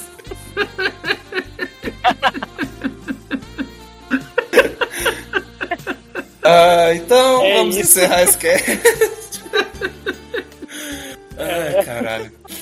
Enfim, é, e essa versão acho que é a mais famosa porque, principalmente a versão de Windows, que eu acho que a, que a maioria das pessoas entrou em contato na infância, era uma versão que vinha junto com os disquetinhos ou os disquinhos daquele Windows Entertainment Center, que vinha vários joguinhos, tipo, vinha Campo Minado, vinha os joguinhos às vezes de cartas e tal, e esse Pipe Mania era um que vinha junto. Que era do famoso Windows 3.x ou do Windows 95 também. Tipo, Caraca, você experimentou por aí? Você começou eu escolhi o Pipe jogo, Mania ou- especificamente porque era um jogo que eu Caraca, jogava muito na minha infância. Muito, muito mesmo. Olha só. Olha isso, cara. Eu nunca tinha jogado o Pipe Mania até a gente vai gravar o cast, olha só. Deixa eu já aproveitar e já perguntar pra vocês, quais vers- qual foi a versão de Pipe Mania que vocês jogaram? Então, eu fui na versão Nutelinha e peguei a Ah, de dos Super. Nintendo, meu Deus. Eu joguei uma de navegador também. Sim. Ah, de navegador. Ué, mas de navegador tipo, mas que imitava a versão original ou uma browser assim? Uma releitura? Provavelmente deve ser um, um porte vagabundo aí. né? Não, é uma, Ou uma não. dessas de browser mesmo. Deixa eu ver. Mania Games. Entendeu? Tudojogos.com Isso. Não, pesquisei no Google lá e abri aqui, ó. Pi- Pipe Mania. Tá como Manda aí, jogo aí ver. educativo até. Puta que pariu, Thiago. Caralho, velho. É, aproveitando. Não, mas jogar uma versão de celular, mas. a ah, diferença dele pro Então, original é que no original meio que você vai jogando meio que no escuro, né? Aparece o- a tubulação à, à sua esquerda, assim, você vai vai abrindo os bloquinhos assim, e vai montando a sua tubulação. Esse daqui ele não não é escondido. Esse que eu joguei ele já mostra a tubulação e você tem que ir girando ela. Ah, então você só vai deslizando. Não, Ué. você, você vai Não, só deslizando os canos, é isso? Não, você vai girando ele em quatro cantos, né? Aí você vai montando.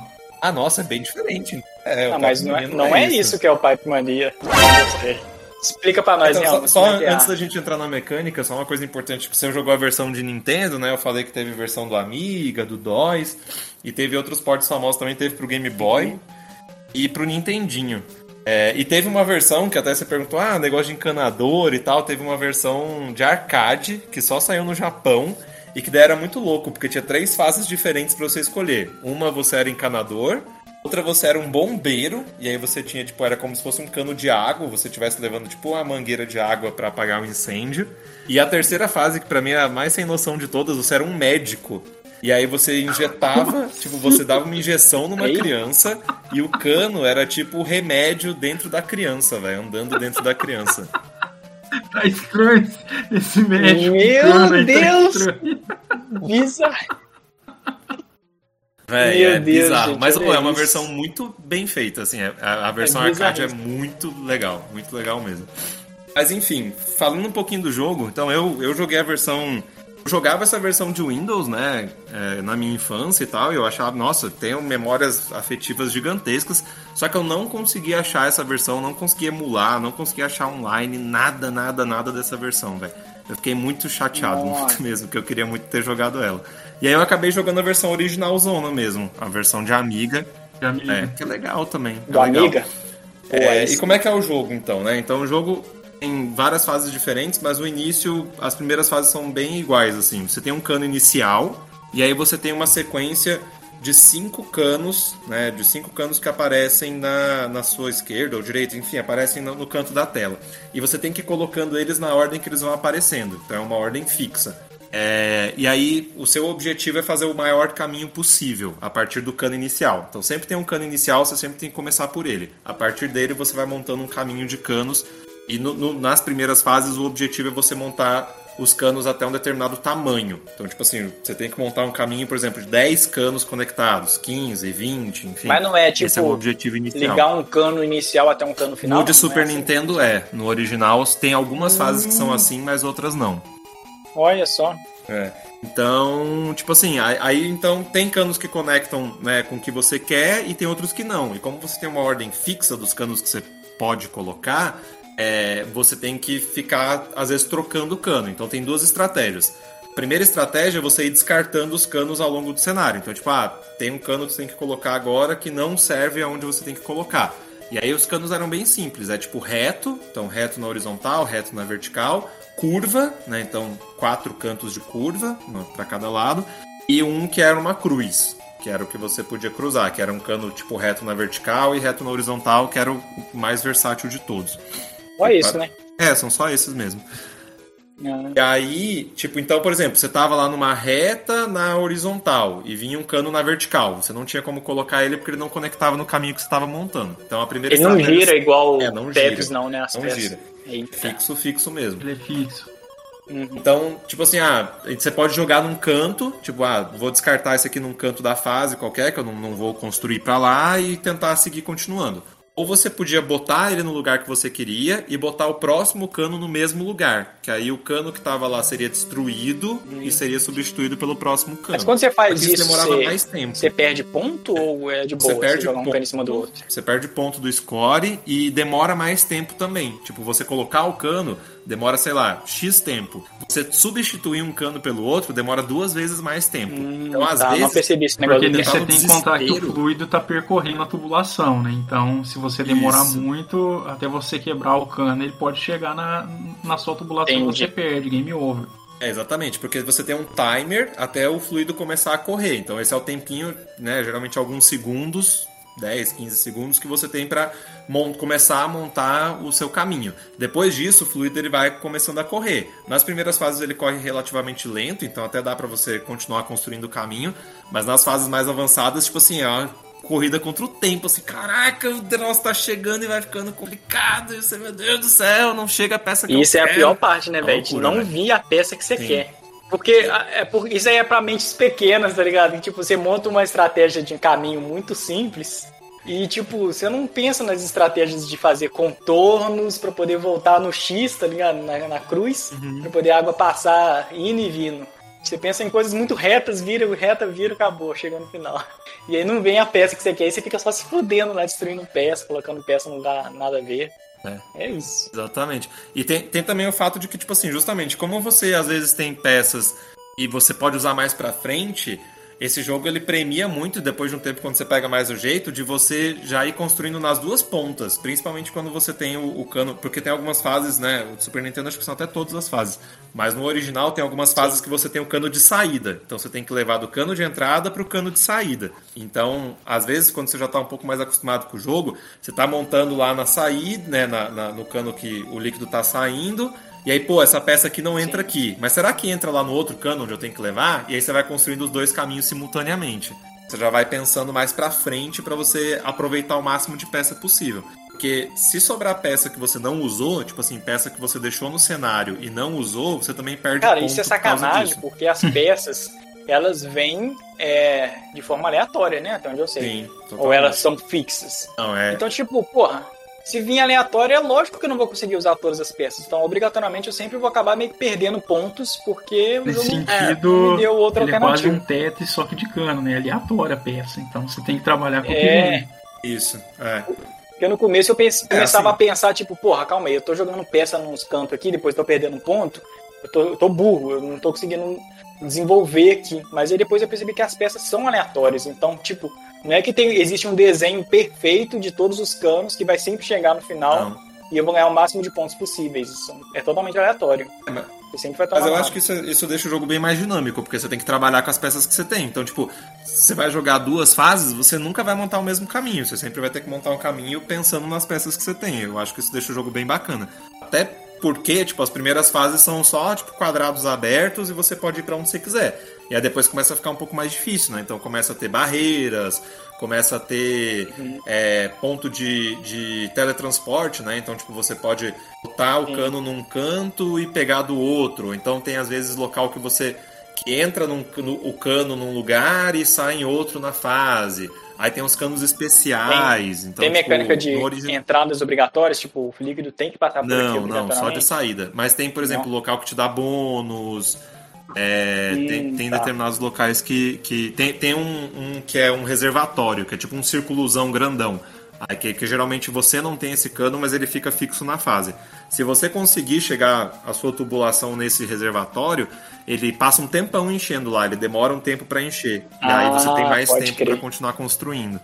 Sempre bom passar por ele. É, tem umas vantagens. Mas aí, por exemplo, tem, tem. Depois de um tempo no jogo, você começa a receber uns canos que você só pode usar em uma direção. Então, por exemplo, cano horizontal que o líquido só pode passar da direita pra esquerda. Se passar ao contrário, explode e você perde. Putz. Isso é foda, Aí velho. fudeu, Isso hein? é foda. Aí ficou complexo pra Eu caralho. acho que o grande ponto desse jogo é ele obrigar o jogador a, a se adaptar a- às peças que o jogo vai te dando, né? Com certeza. Você vê a peça lá, então você vai montando um caminho de acordo com aquilo. Então você já vai meio que planejando é o caminho que você vai fazer com as peças que o jogo já vai te apresentando. É, não, com certeza. E, e acho que a, a grande propaganda desse jogo, e o que eu acho também que é, é- Eu concordo, é que ele fala que é um dos poucos jogos de puzzle que você fica tenso absolutamente o tempo todo. Você nunca tá tranquilo nesse jogo, velho. Porque, tipo assim, Sim. é diferente de Tetris, porque Tetris no início, tipo, você vai ficar tenso uma hora até você morrer. Mas geralmente o Tetris tem um jogo mais longo, né? Pipe Mania, as fases duram menos de um minuto, é muito rápido. E, e velho, você fica tenso o tempo inteiro, porque você já tem que começar a construir, do nada o líquido já tá vindo, aí o líquido tá bem pertinho. E aí, velho, às vezes você tá lascado e você consegue dar uma voltinha na cruz, e aí estende pra caramba que você construiu já lá mais pra frente, e você fica, caraca. Não, e quando você tá no desespero de descartar a peça, você descarta a peça, a peça, a peça, e vem a peça que você queria, mas você descarta ela sem querer. Acontece também. Assim, velho. não, não, droga, aí você tem que rapidinho até a minha peça. Pode ocorrer de você colocar a peça que queria e Droga, ver que teve uma das quais você descartou que serviria melhor naquele caso também. Isso, tem Sim. também. É, sim. Às- Caraca, Às vezes você tá com, você bota uma peça, aí tipo você quebra ela pra botar a outra, e aí era a peça que você precisava logo em seguida. E você, caralho, que burro, por que que eu já não botei ela aqui do lado, velho? Falando que eu precisava, mano. É porque Exato, o, cara, o jogo vai te raiva. deixando tenso, né? Porque à medida que o fluido ele sai da, do local, né? Da fonte, aí você tem que se preocupar não só em colocar as peças, mas com a, a velocidade desse fluido. Então você ficar só prestando atenção nas mas peças, o fluido na versão original do Amiga é verde É também? verde também. Não, e, É radioativo. e acho né? que uma das coisas também que, que a gente. que desse negócio de extensão, porque, tipo assim, de Super Nintendo você tem que chegar do ponto A até o ponto B com, com cano, mas você tem que fazer isso com um determinado número de canos. Isso também é uma coisa muito Sim. sacana do jogo, velho. Tinha desde o original isso. Sim, Porque cara. às vezes ele bota tipo assim, a entrada e a saída, um do ladinho do outro. Tipo, se você tivesse Do duas peças retas, você conseguiria zerar passar da fase. Mas ele fala: não, você Uhum. precisa de 20 canos. Aí, velho, você tem que dar mó volta e se virar pra conseguir fazer isso. Cara, é e eu não legal, entendi velho. isso no começo do jogo, porque eu encaixava um cano no outro na menor rota possível e a água espalhava pela tela toda. Eu fiquei assim, "Mas que porra é essa de mecânica? Aí eu pai, perdi umas três vezes, aí eu comecei a fazer umas graças na fase e colocar o cano. Aí eu, ah, tem uma quantidade mínima aqui, porra, caraca, nem Não sabia. dá pra, pra trapacear no jogo.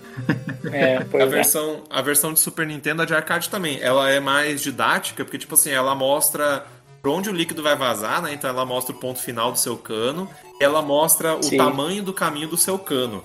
A de amiga é tipo, se fode aí, irmão. Não tem nada na tela, velho. Tipo assim, você tem que ficar contando, tipo, quantos canos tem pra saber se você pode parar de Caraca! construir ou não, velho. Não tem nenhum o contador? contador, tipo, diminuindo, tá ligado? Mas isso é quando o fluido já tá correndo. Tipo, quando você tá montando, Entendi. você não tem ideia do tamanho do seu cano. Aí, tipo, você olha assim, aí você vê o fluido, aí você vê, tipo, tá faltando cinco canos. Aí você olha pro teu caminho, só tem quatro canos no teu caminho faltando. Aí você vê, que merda. Aí você tenta construir, mas não Caraca. consegue. Caraca, eu não reparei isso, velho. Que Não, então, mas o do Super Nintendo tem, tipo, tem o, o número de canos que seu caminho tem. Sim, É, sim. Aí é bem mais. Aí tem, tipo assim, se você botou seu cano num- numa parede, aí ele bota, tipo assim, ah, dead end, tipo, não dá pra seguir por aqui, pra você fazer outro caminho e tal. O de Amiga não tem nada disso, nada. nada. Aceitável porque é a versão original, É, né? sim. Primeira versão. Não, e é super divertido. Tipo, eu me diverti no mesmo tanto que. Mas eu queria muita versãozinha de. Windows, velho. Porque Porra, essa versão de queria Amiga muita tem, dá pra jogar de mouse? Não sei. Eu joguei. Como eu teclado. joguei no emulador, eu joguei no controle. E o, a versão de Windows era É mouse, mouse, era também? mouse. Ou, ou... Pô, o mouse deve, deve ser muito bom, né, É, velho? era mouse. Acho que o mouse é melhor pra esse tipo de jogo. É, a- principalmente pra descartar a peça, né? Que você joga pra cima, Cara, descarta, quando eu vi o volta mais Pac-Mania, rápido, eu né? pensei assim, calma aí, esse jogo aqui parece um clone de um jogo lá atrásão, o Locomotion, que você citou, né? Sim, é, é mais Eu, um... eu achei que era a mesma mecânica. Eu falei assim, não, mas calma aí, isso aqui é o Locomotion, só que com cano e água. Mas não, é totalmente. É um pouquinho diferente, né? Totalmente diferente. É, porque o, o- o Super Nintendo eu não lembro disso, que eu joguei bem pouquinho, só pra ver como é que era. Ele tinha fase bônus, Ah, putz. É. Acho que se tem, eu porque não no de reparei. Windows Mas tinha tipo uma, tem. uma fase bônus que era exatamente igual ao Locomotion. Porque o, que, é o Locomotion, né? Tipo, é um trem que vai andando pelos trilhos, e aí os trilhos estão espalhados pela fase e você tem que ir deslizando eles pra fazer um caminho, né? Então todos os trilhos já estão na fase, e aí você vai deslizando pra montar o, o caminho que você quer. Delícia. Aí o, o Pipe Mania de Delícia Windows, demais. a fase bônus era exatamente assim. Tipo, você já tinha todos os canos na fase e você ia mexendo pra tentar fazer o caminho maior possível. No Amiga eu achei que ia ser o mesmo Pode crer. bônus, mas não é. No Amiga tem um bônus que é tipo meio Tetris. Vai aparecendo os canos e você vai descendo eles na fase pra tentar montar um caminho. É bem É ruim, bem Tetris, né? É, e é bem ruim, assim, é bem, é bem difícil de montar. O do- da versão de Windows é Pode bem crer. melhor o bônus.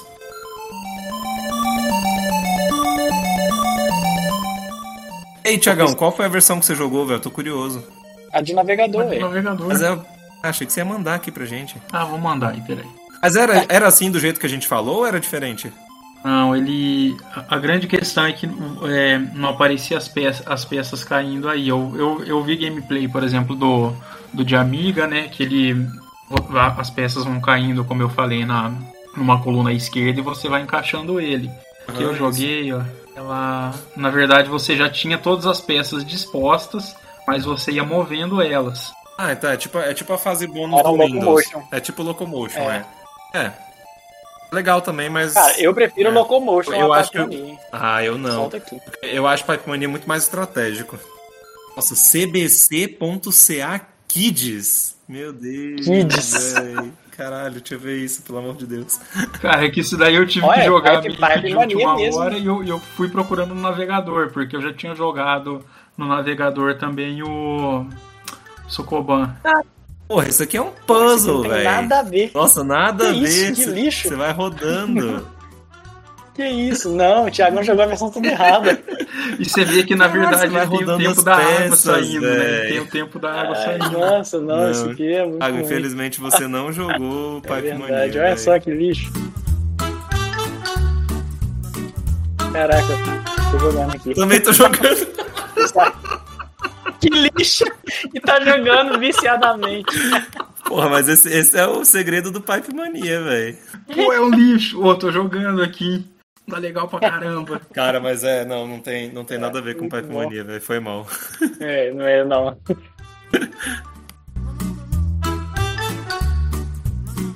Ah, mas, bom, mas vicia também, podcast. caralho, calma. Só caramba, mais um. Tá de sacanagem, pô. Não, parei, parei. Vai, eu É, falei que ele é o tipo Locomotion, só que tipo, não tem todas as peças pelo campo todo, né? Locomotion ele tem todos os trilhos, todos os quadradinhos, Não, né? o Locomotion você vai deslizando no buraco que tá vazio, né? Tipo, no painel que tá vazio. Então você, no painel vazio Ah, do lado, tá. você desliza pro lado, desliza pro lado, vai deslizando, né? Uhum. É, Eu, eu, eu não sei, eu, eu acho que o Pipe Mania, se ele fosse todo assim, ele seria muito mais difícil do que ele já é. Porque, porra, você tem. Você é muito limitado nas suas movimentações. No Locomotion fazia mais sentido porque os trilhos eles ficavam em locais mais específicos, né? Era mais fácil você fazer esses deslizes. Agora, Pipe Mania, como as fases geralmente são maiores, você precisa fazer caminhos mais complexos, eu acho que não. Não sei, acho que não funcionaria desse jeito. Eu acho que o jeito que é. É o melhor jeito que tem, vai. Se eu tô vendo aqui o, a versão do Super NES, ele é completamente diferente da do DOS e do, do Amiga É, também. Dizem que é, Cata, é né? assim, mais bonitinho, mais coloridinho, mas. Mas o gameplay é bem parecido. Ela, ela parece bastante a versão de arcade, na verdade. Eu acho que por O- conta dessas assim. mecânicas muito diferentonas aí que o Pipe Mania se tornou um, um sucesso a nível Sokoban e Tetris, né, velho? Eu acho que ele é mais. Ele Esse faz né? mais sucesso. É, não sei se faz mais sucesso do que o Sokoban, na real. Acho que ele faz o mesmo sucesso que o Sokoban. É, mesmo que não? nível também É. acho. É. Essa é a questão. Eu acho que a gente discutiu isso também no, no, no cast do, do, da primeira geração, né? Tipo assim, principalmente nesse início, nos anos 80, né? Pertinho dos anos 90, assim. é, você não, não podia ter um jogo. Ou se o jogo fosse muito complexo, ele acabaria ficando muito nichado, né? Então ele não furaria a bolha. E o Tetris é justamente essa exceção. Não que eu ache o Pipe Mania difícil, tipo, eu não acho o Pipe Mania complexo. Mas ele é, ele é um jogo difícil no sentido de, tipo, você morre muito fácil e tem que voltar às fases e tal. Mas o Tetris com certeza é bem Uhum. Você não mais precisa fácil nem de tutorial e de nada, você jogar. vai aprender por osmose. Como é que Porque o. Pipe Mania, se você coloca uma peça lá errada já no, no, no começo, você já, já, já dá game over também, né? Sim, É, você tem muita chance de perder, sim. Uhum. É, mas é, é, tipo assim, eu, eu, eu não sei, o, o Pipe Mania ele só teve duas sequências, né, oficiais, ele teve um monte de clone, teve só duas sequências, que foi o Pipe Dreams 3D, de Play 1, e é a mesma coisa, só que os canos estão em 3D, é só isso, na real. top. Mas ele é, ele é bonitinho, assim, deu até vontade de jogar. E a versão de, de celular, que, que acho que o Santos até comentou, é um remake Sim. que saiu em 2008, que se chama Pipe Mania. Aí saiu pra DS, pra Play 2, saiu pra uma série de sistemas e saiu pra, Play pra mobile. 2. É, Play 2, em 2008. Play 2, um DVD de 4 GB e meio. Imagina o cara vai lá no Play 2, um jogo, vou comprar um jogo original, volta com Pipe Mania. Pipe Mania. Tá de sacanagem, velho. Mas assim, incrivelmente são dois jogos que são até bem avaliados, assim. Acho que eles têm uma média de nota de 70, perto de 80, assim. É, mas obviamente não fizeram. E já trouxe o nome original, sucesso, né? Pipe Mania. É, esse, esse remake sim.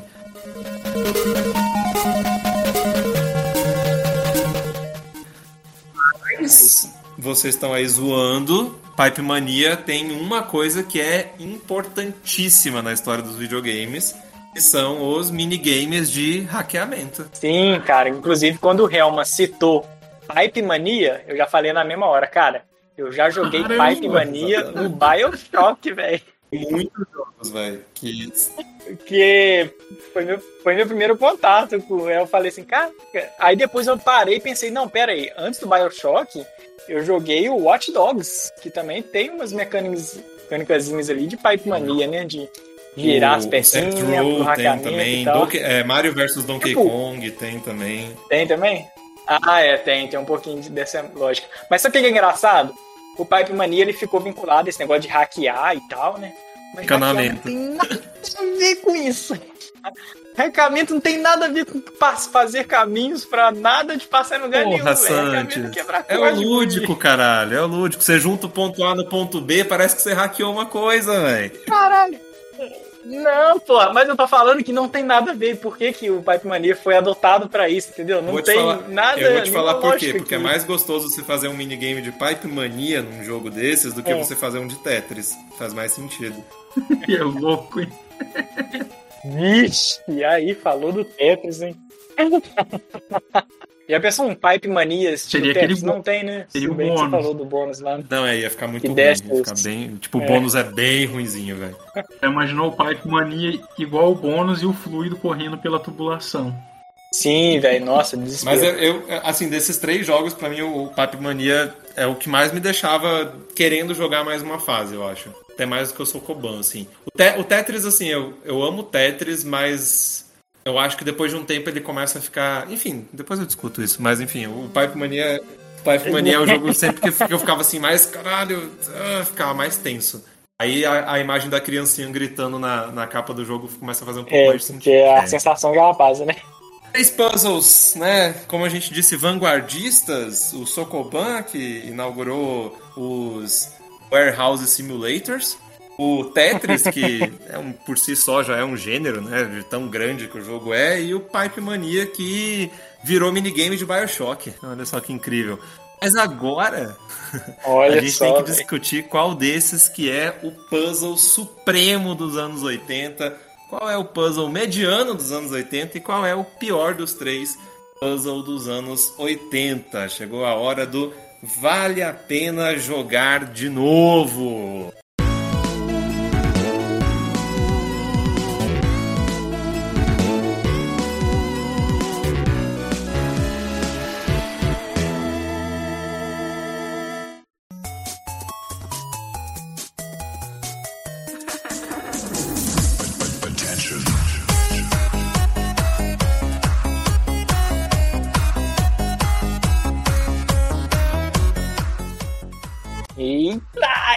Eita. Ó, igual eu tava comentando lá enquanto eu tava anunciando o Sokoban, pra mim o Sokoban ainda Só- é. o Santos tem que o melhor defender dos sempre três, o jogo dele, velho. disparado. Deus do céu. Não, não. de- dessa vez, velho, e de todas as vezes também, porque eu sempre tenho razão. o Sokoban é o melhor de todos, velho. Quem, do- quem, Então como ficaria assim? tá errado. vale a pena jogar de novo? Cara, é Sokoban, Tetris e Pipe Mania, né, velho? Porque Pipe Mania, assim, vamos combinar aqui que, né, não era lá o nível de qualidade, de lógica, de, de, de vício, tá ligado?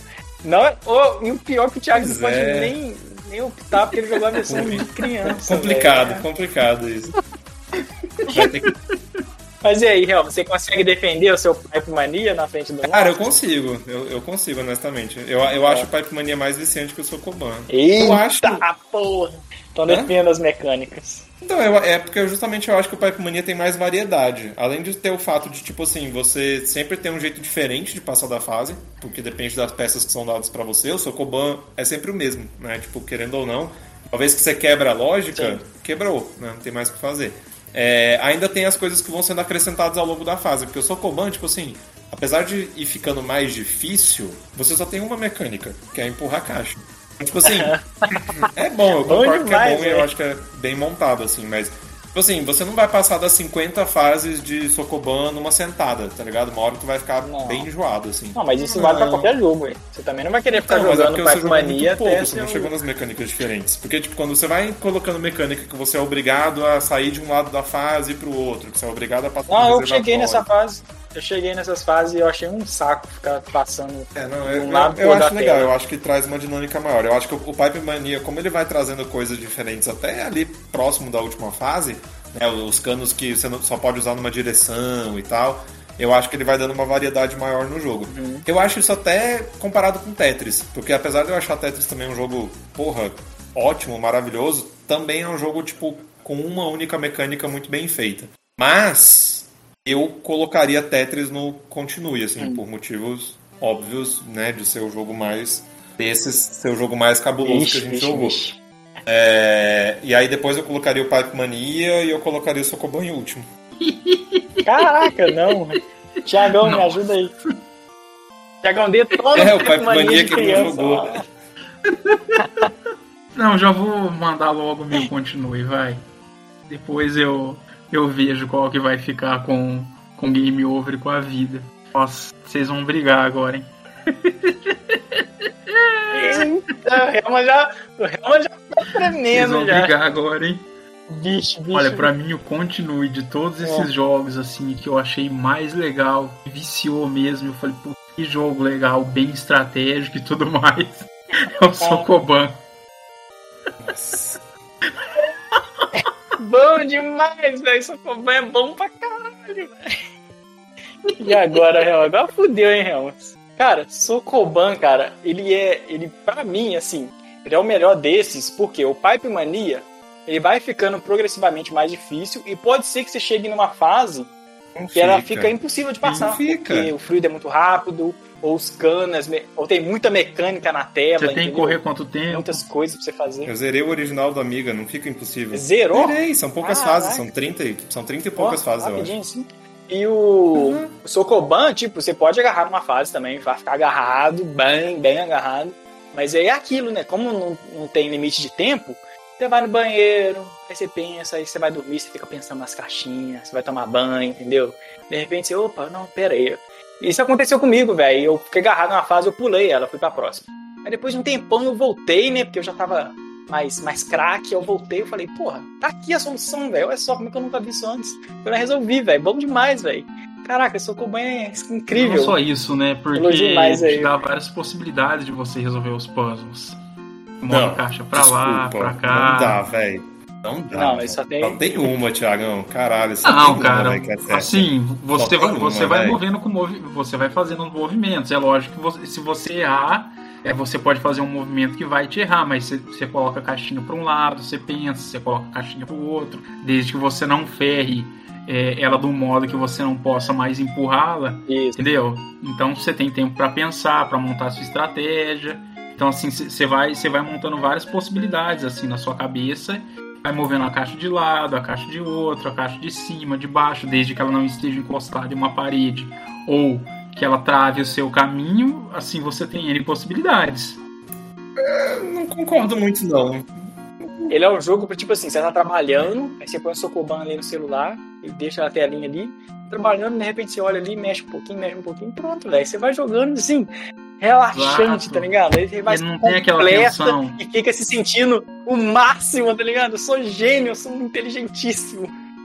É bom pra caralho, velho. E vamos falar do Tetris um pouco, né, gente? Por que, que o Tetris não, não merece o continue na parada?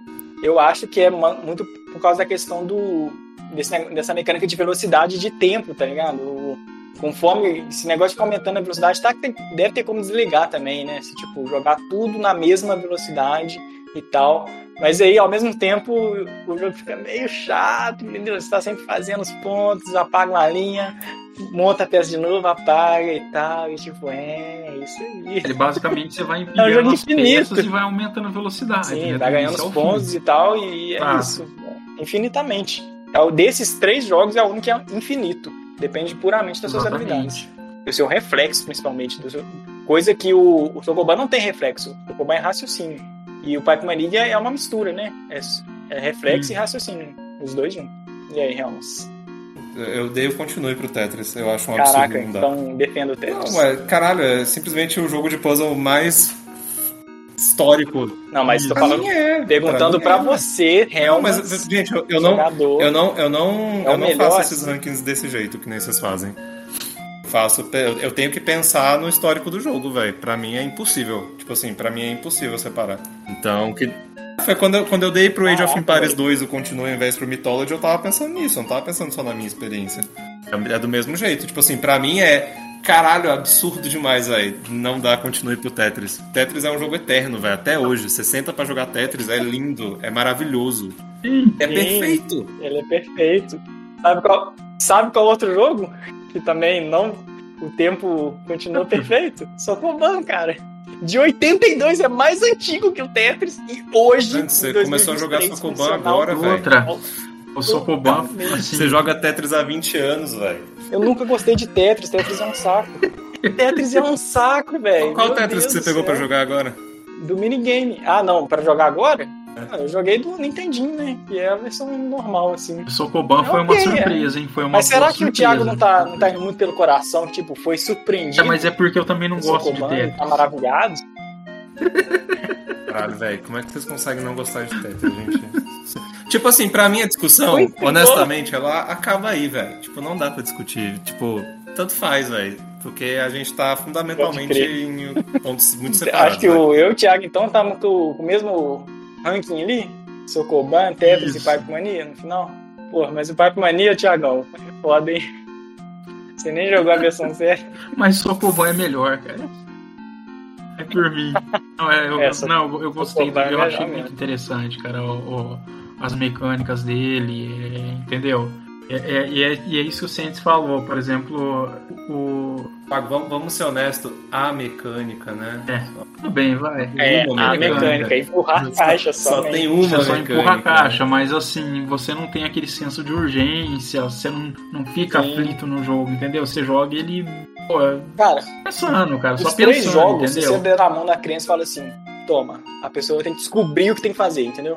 O Pipe Mania era que é mais vai ter dificuldade, porque essa mecânica de ter quantidades específicas de encanamento por cada fase quebra, tá ligado? Isso aí é, é meio puxado. Eu acho que é a pior parte do, do Pipe Mania. O Tetris, tipo assim, você vai ver, aí você, a criança vai estar lá, coloca uma, uma peça em cima da outra e começar a colar. Pode ser que ela ache que ela tem que construir o maior Não, prédio desculpa. possível. Eu vai não, não, não, desculpa. Caralho, eu não, eu não consigo continuar escutando isso. Tetris é o jogo, velho, mais fácil de entender do. Velho, é o jogo mais intuitivo do mundo, mais do que Sokoban, velho. Porque Sokoban, a primeira Será? coisa que a criança vai fazer é empurrar a caixa na parede. E ela vai Empurrar se fuder. errada. E ela vai se fuder. Vai. E aí ela vai perceber que não tem o que fazer. O que, que ela vai fazer? Ela vai desfazer. o Mas aí, dela. Tetris é a mesma coisa, mano. Caralho, não, sério, eu Não, não, velho, eu cara. não vou ficar calado dizendo- você dizendo que Sokoban é mais intuitivo do que Tetris. Não dá, velho. Não dá. Honestamente. Cara, mas não, é, dá, cara. velho, Não dá, não dá. Caralho, velho. Meu Deus do céu, Que isso? Gente, vamos, vamos fechar esse Não, cast a logo, primeira coisa que eu de no Deus. Tetris não foi subir um, um prédiozinho até o final, não. Tiagão, o Sokoban é mais intuitivo que o Tetris ou o Eu Tetris é mais intuitivo que o Sokoban? Porque o Tetris começa a cair, Ixi, come- e olha aí, não tô é, falando. começa a cair as peças lá, a pessoa a primeira vez que vai jogar, não dá pra você saber o que tem que fazer. A não ser que aleatoriamente ela encha a Isso, coluna, entendeu? exato. Gente, Mas ela é vai fazer isso. um prédiozinho, é Tem um fato. motivo pra vocês nunca terem ouvido falar de Sokoban até esse Não, cast e é, terem ouvido não- falar é de inegável Tetris. a popularidade de Tetris. Não é esse que tá em, em jogo. Aí por que, que ele é mais Tetris popular que é Sokoban? o jogo Por que, que ele é mais popular mais popular de todos. Ele é mais popular de todos. Por quê? Por que, que você acha que isso Não acontece? sei, cara, não sei. O sei. Sokoban é superior, pô. É, super. Nossa senhora. É, velho. Tiagão é nóis, é isso aí. Fecha aí, Helms, o nosso tópico ranking. Eu quero ouvir agora o Sokoban e, e como continue. Ah, então, gente, depois da nossa discussão, quem ganhou o continue, não sei porquê, não foi o Tetris, foi o Sokoban. É, quem ganhou a vida foi o Tetris. E quem ganhou o Game Over foi o Hype Mania. Ih, muito bom isso aí, caralho.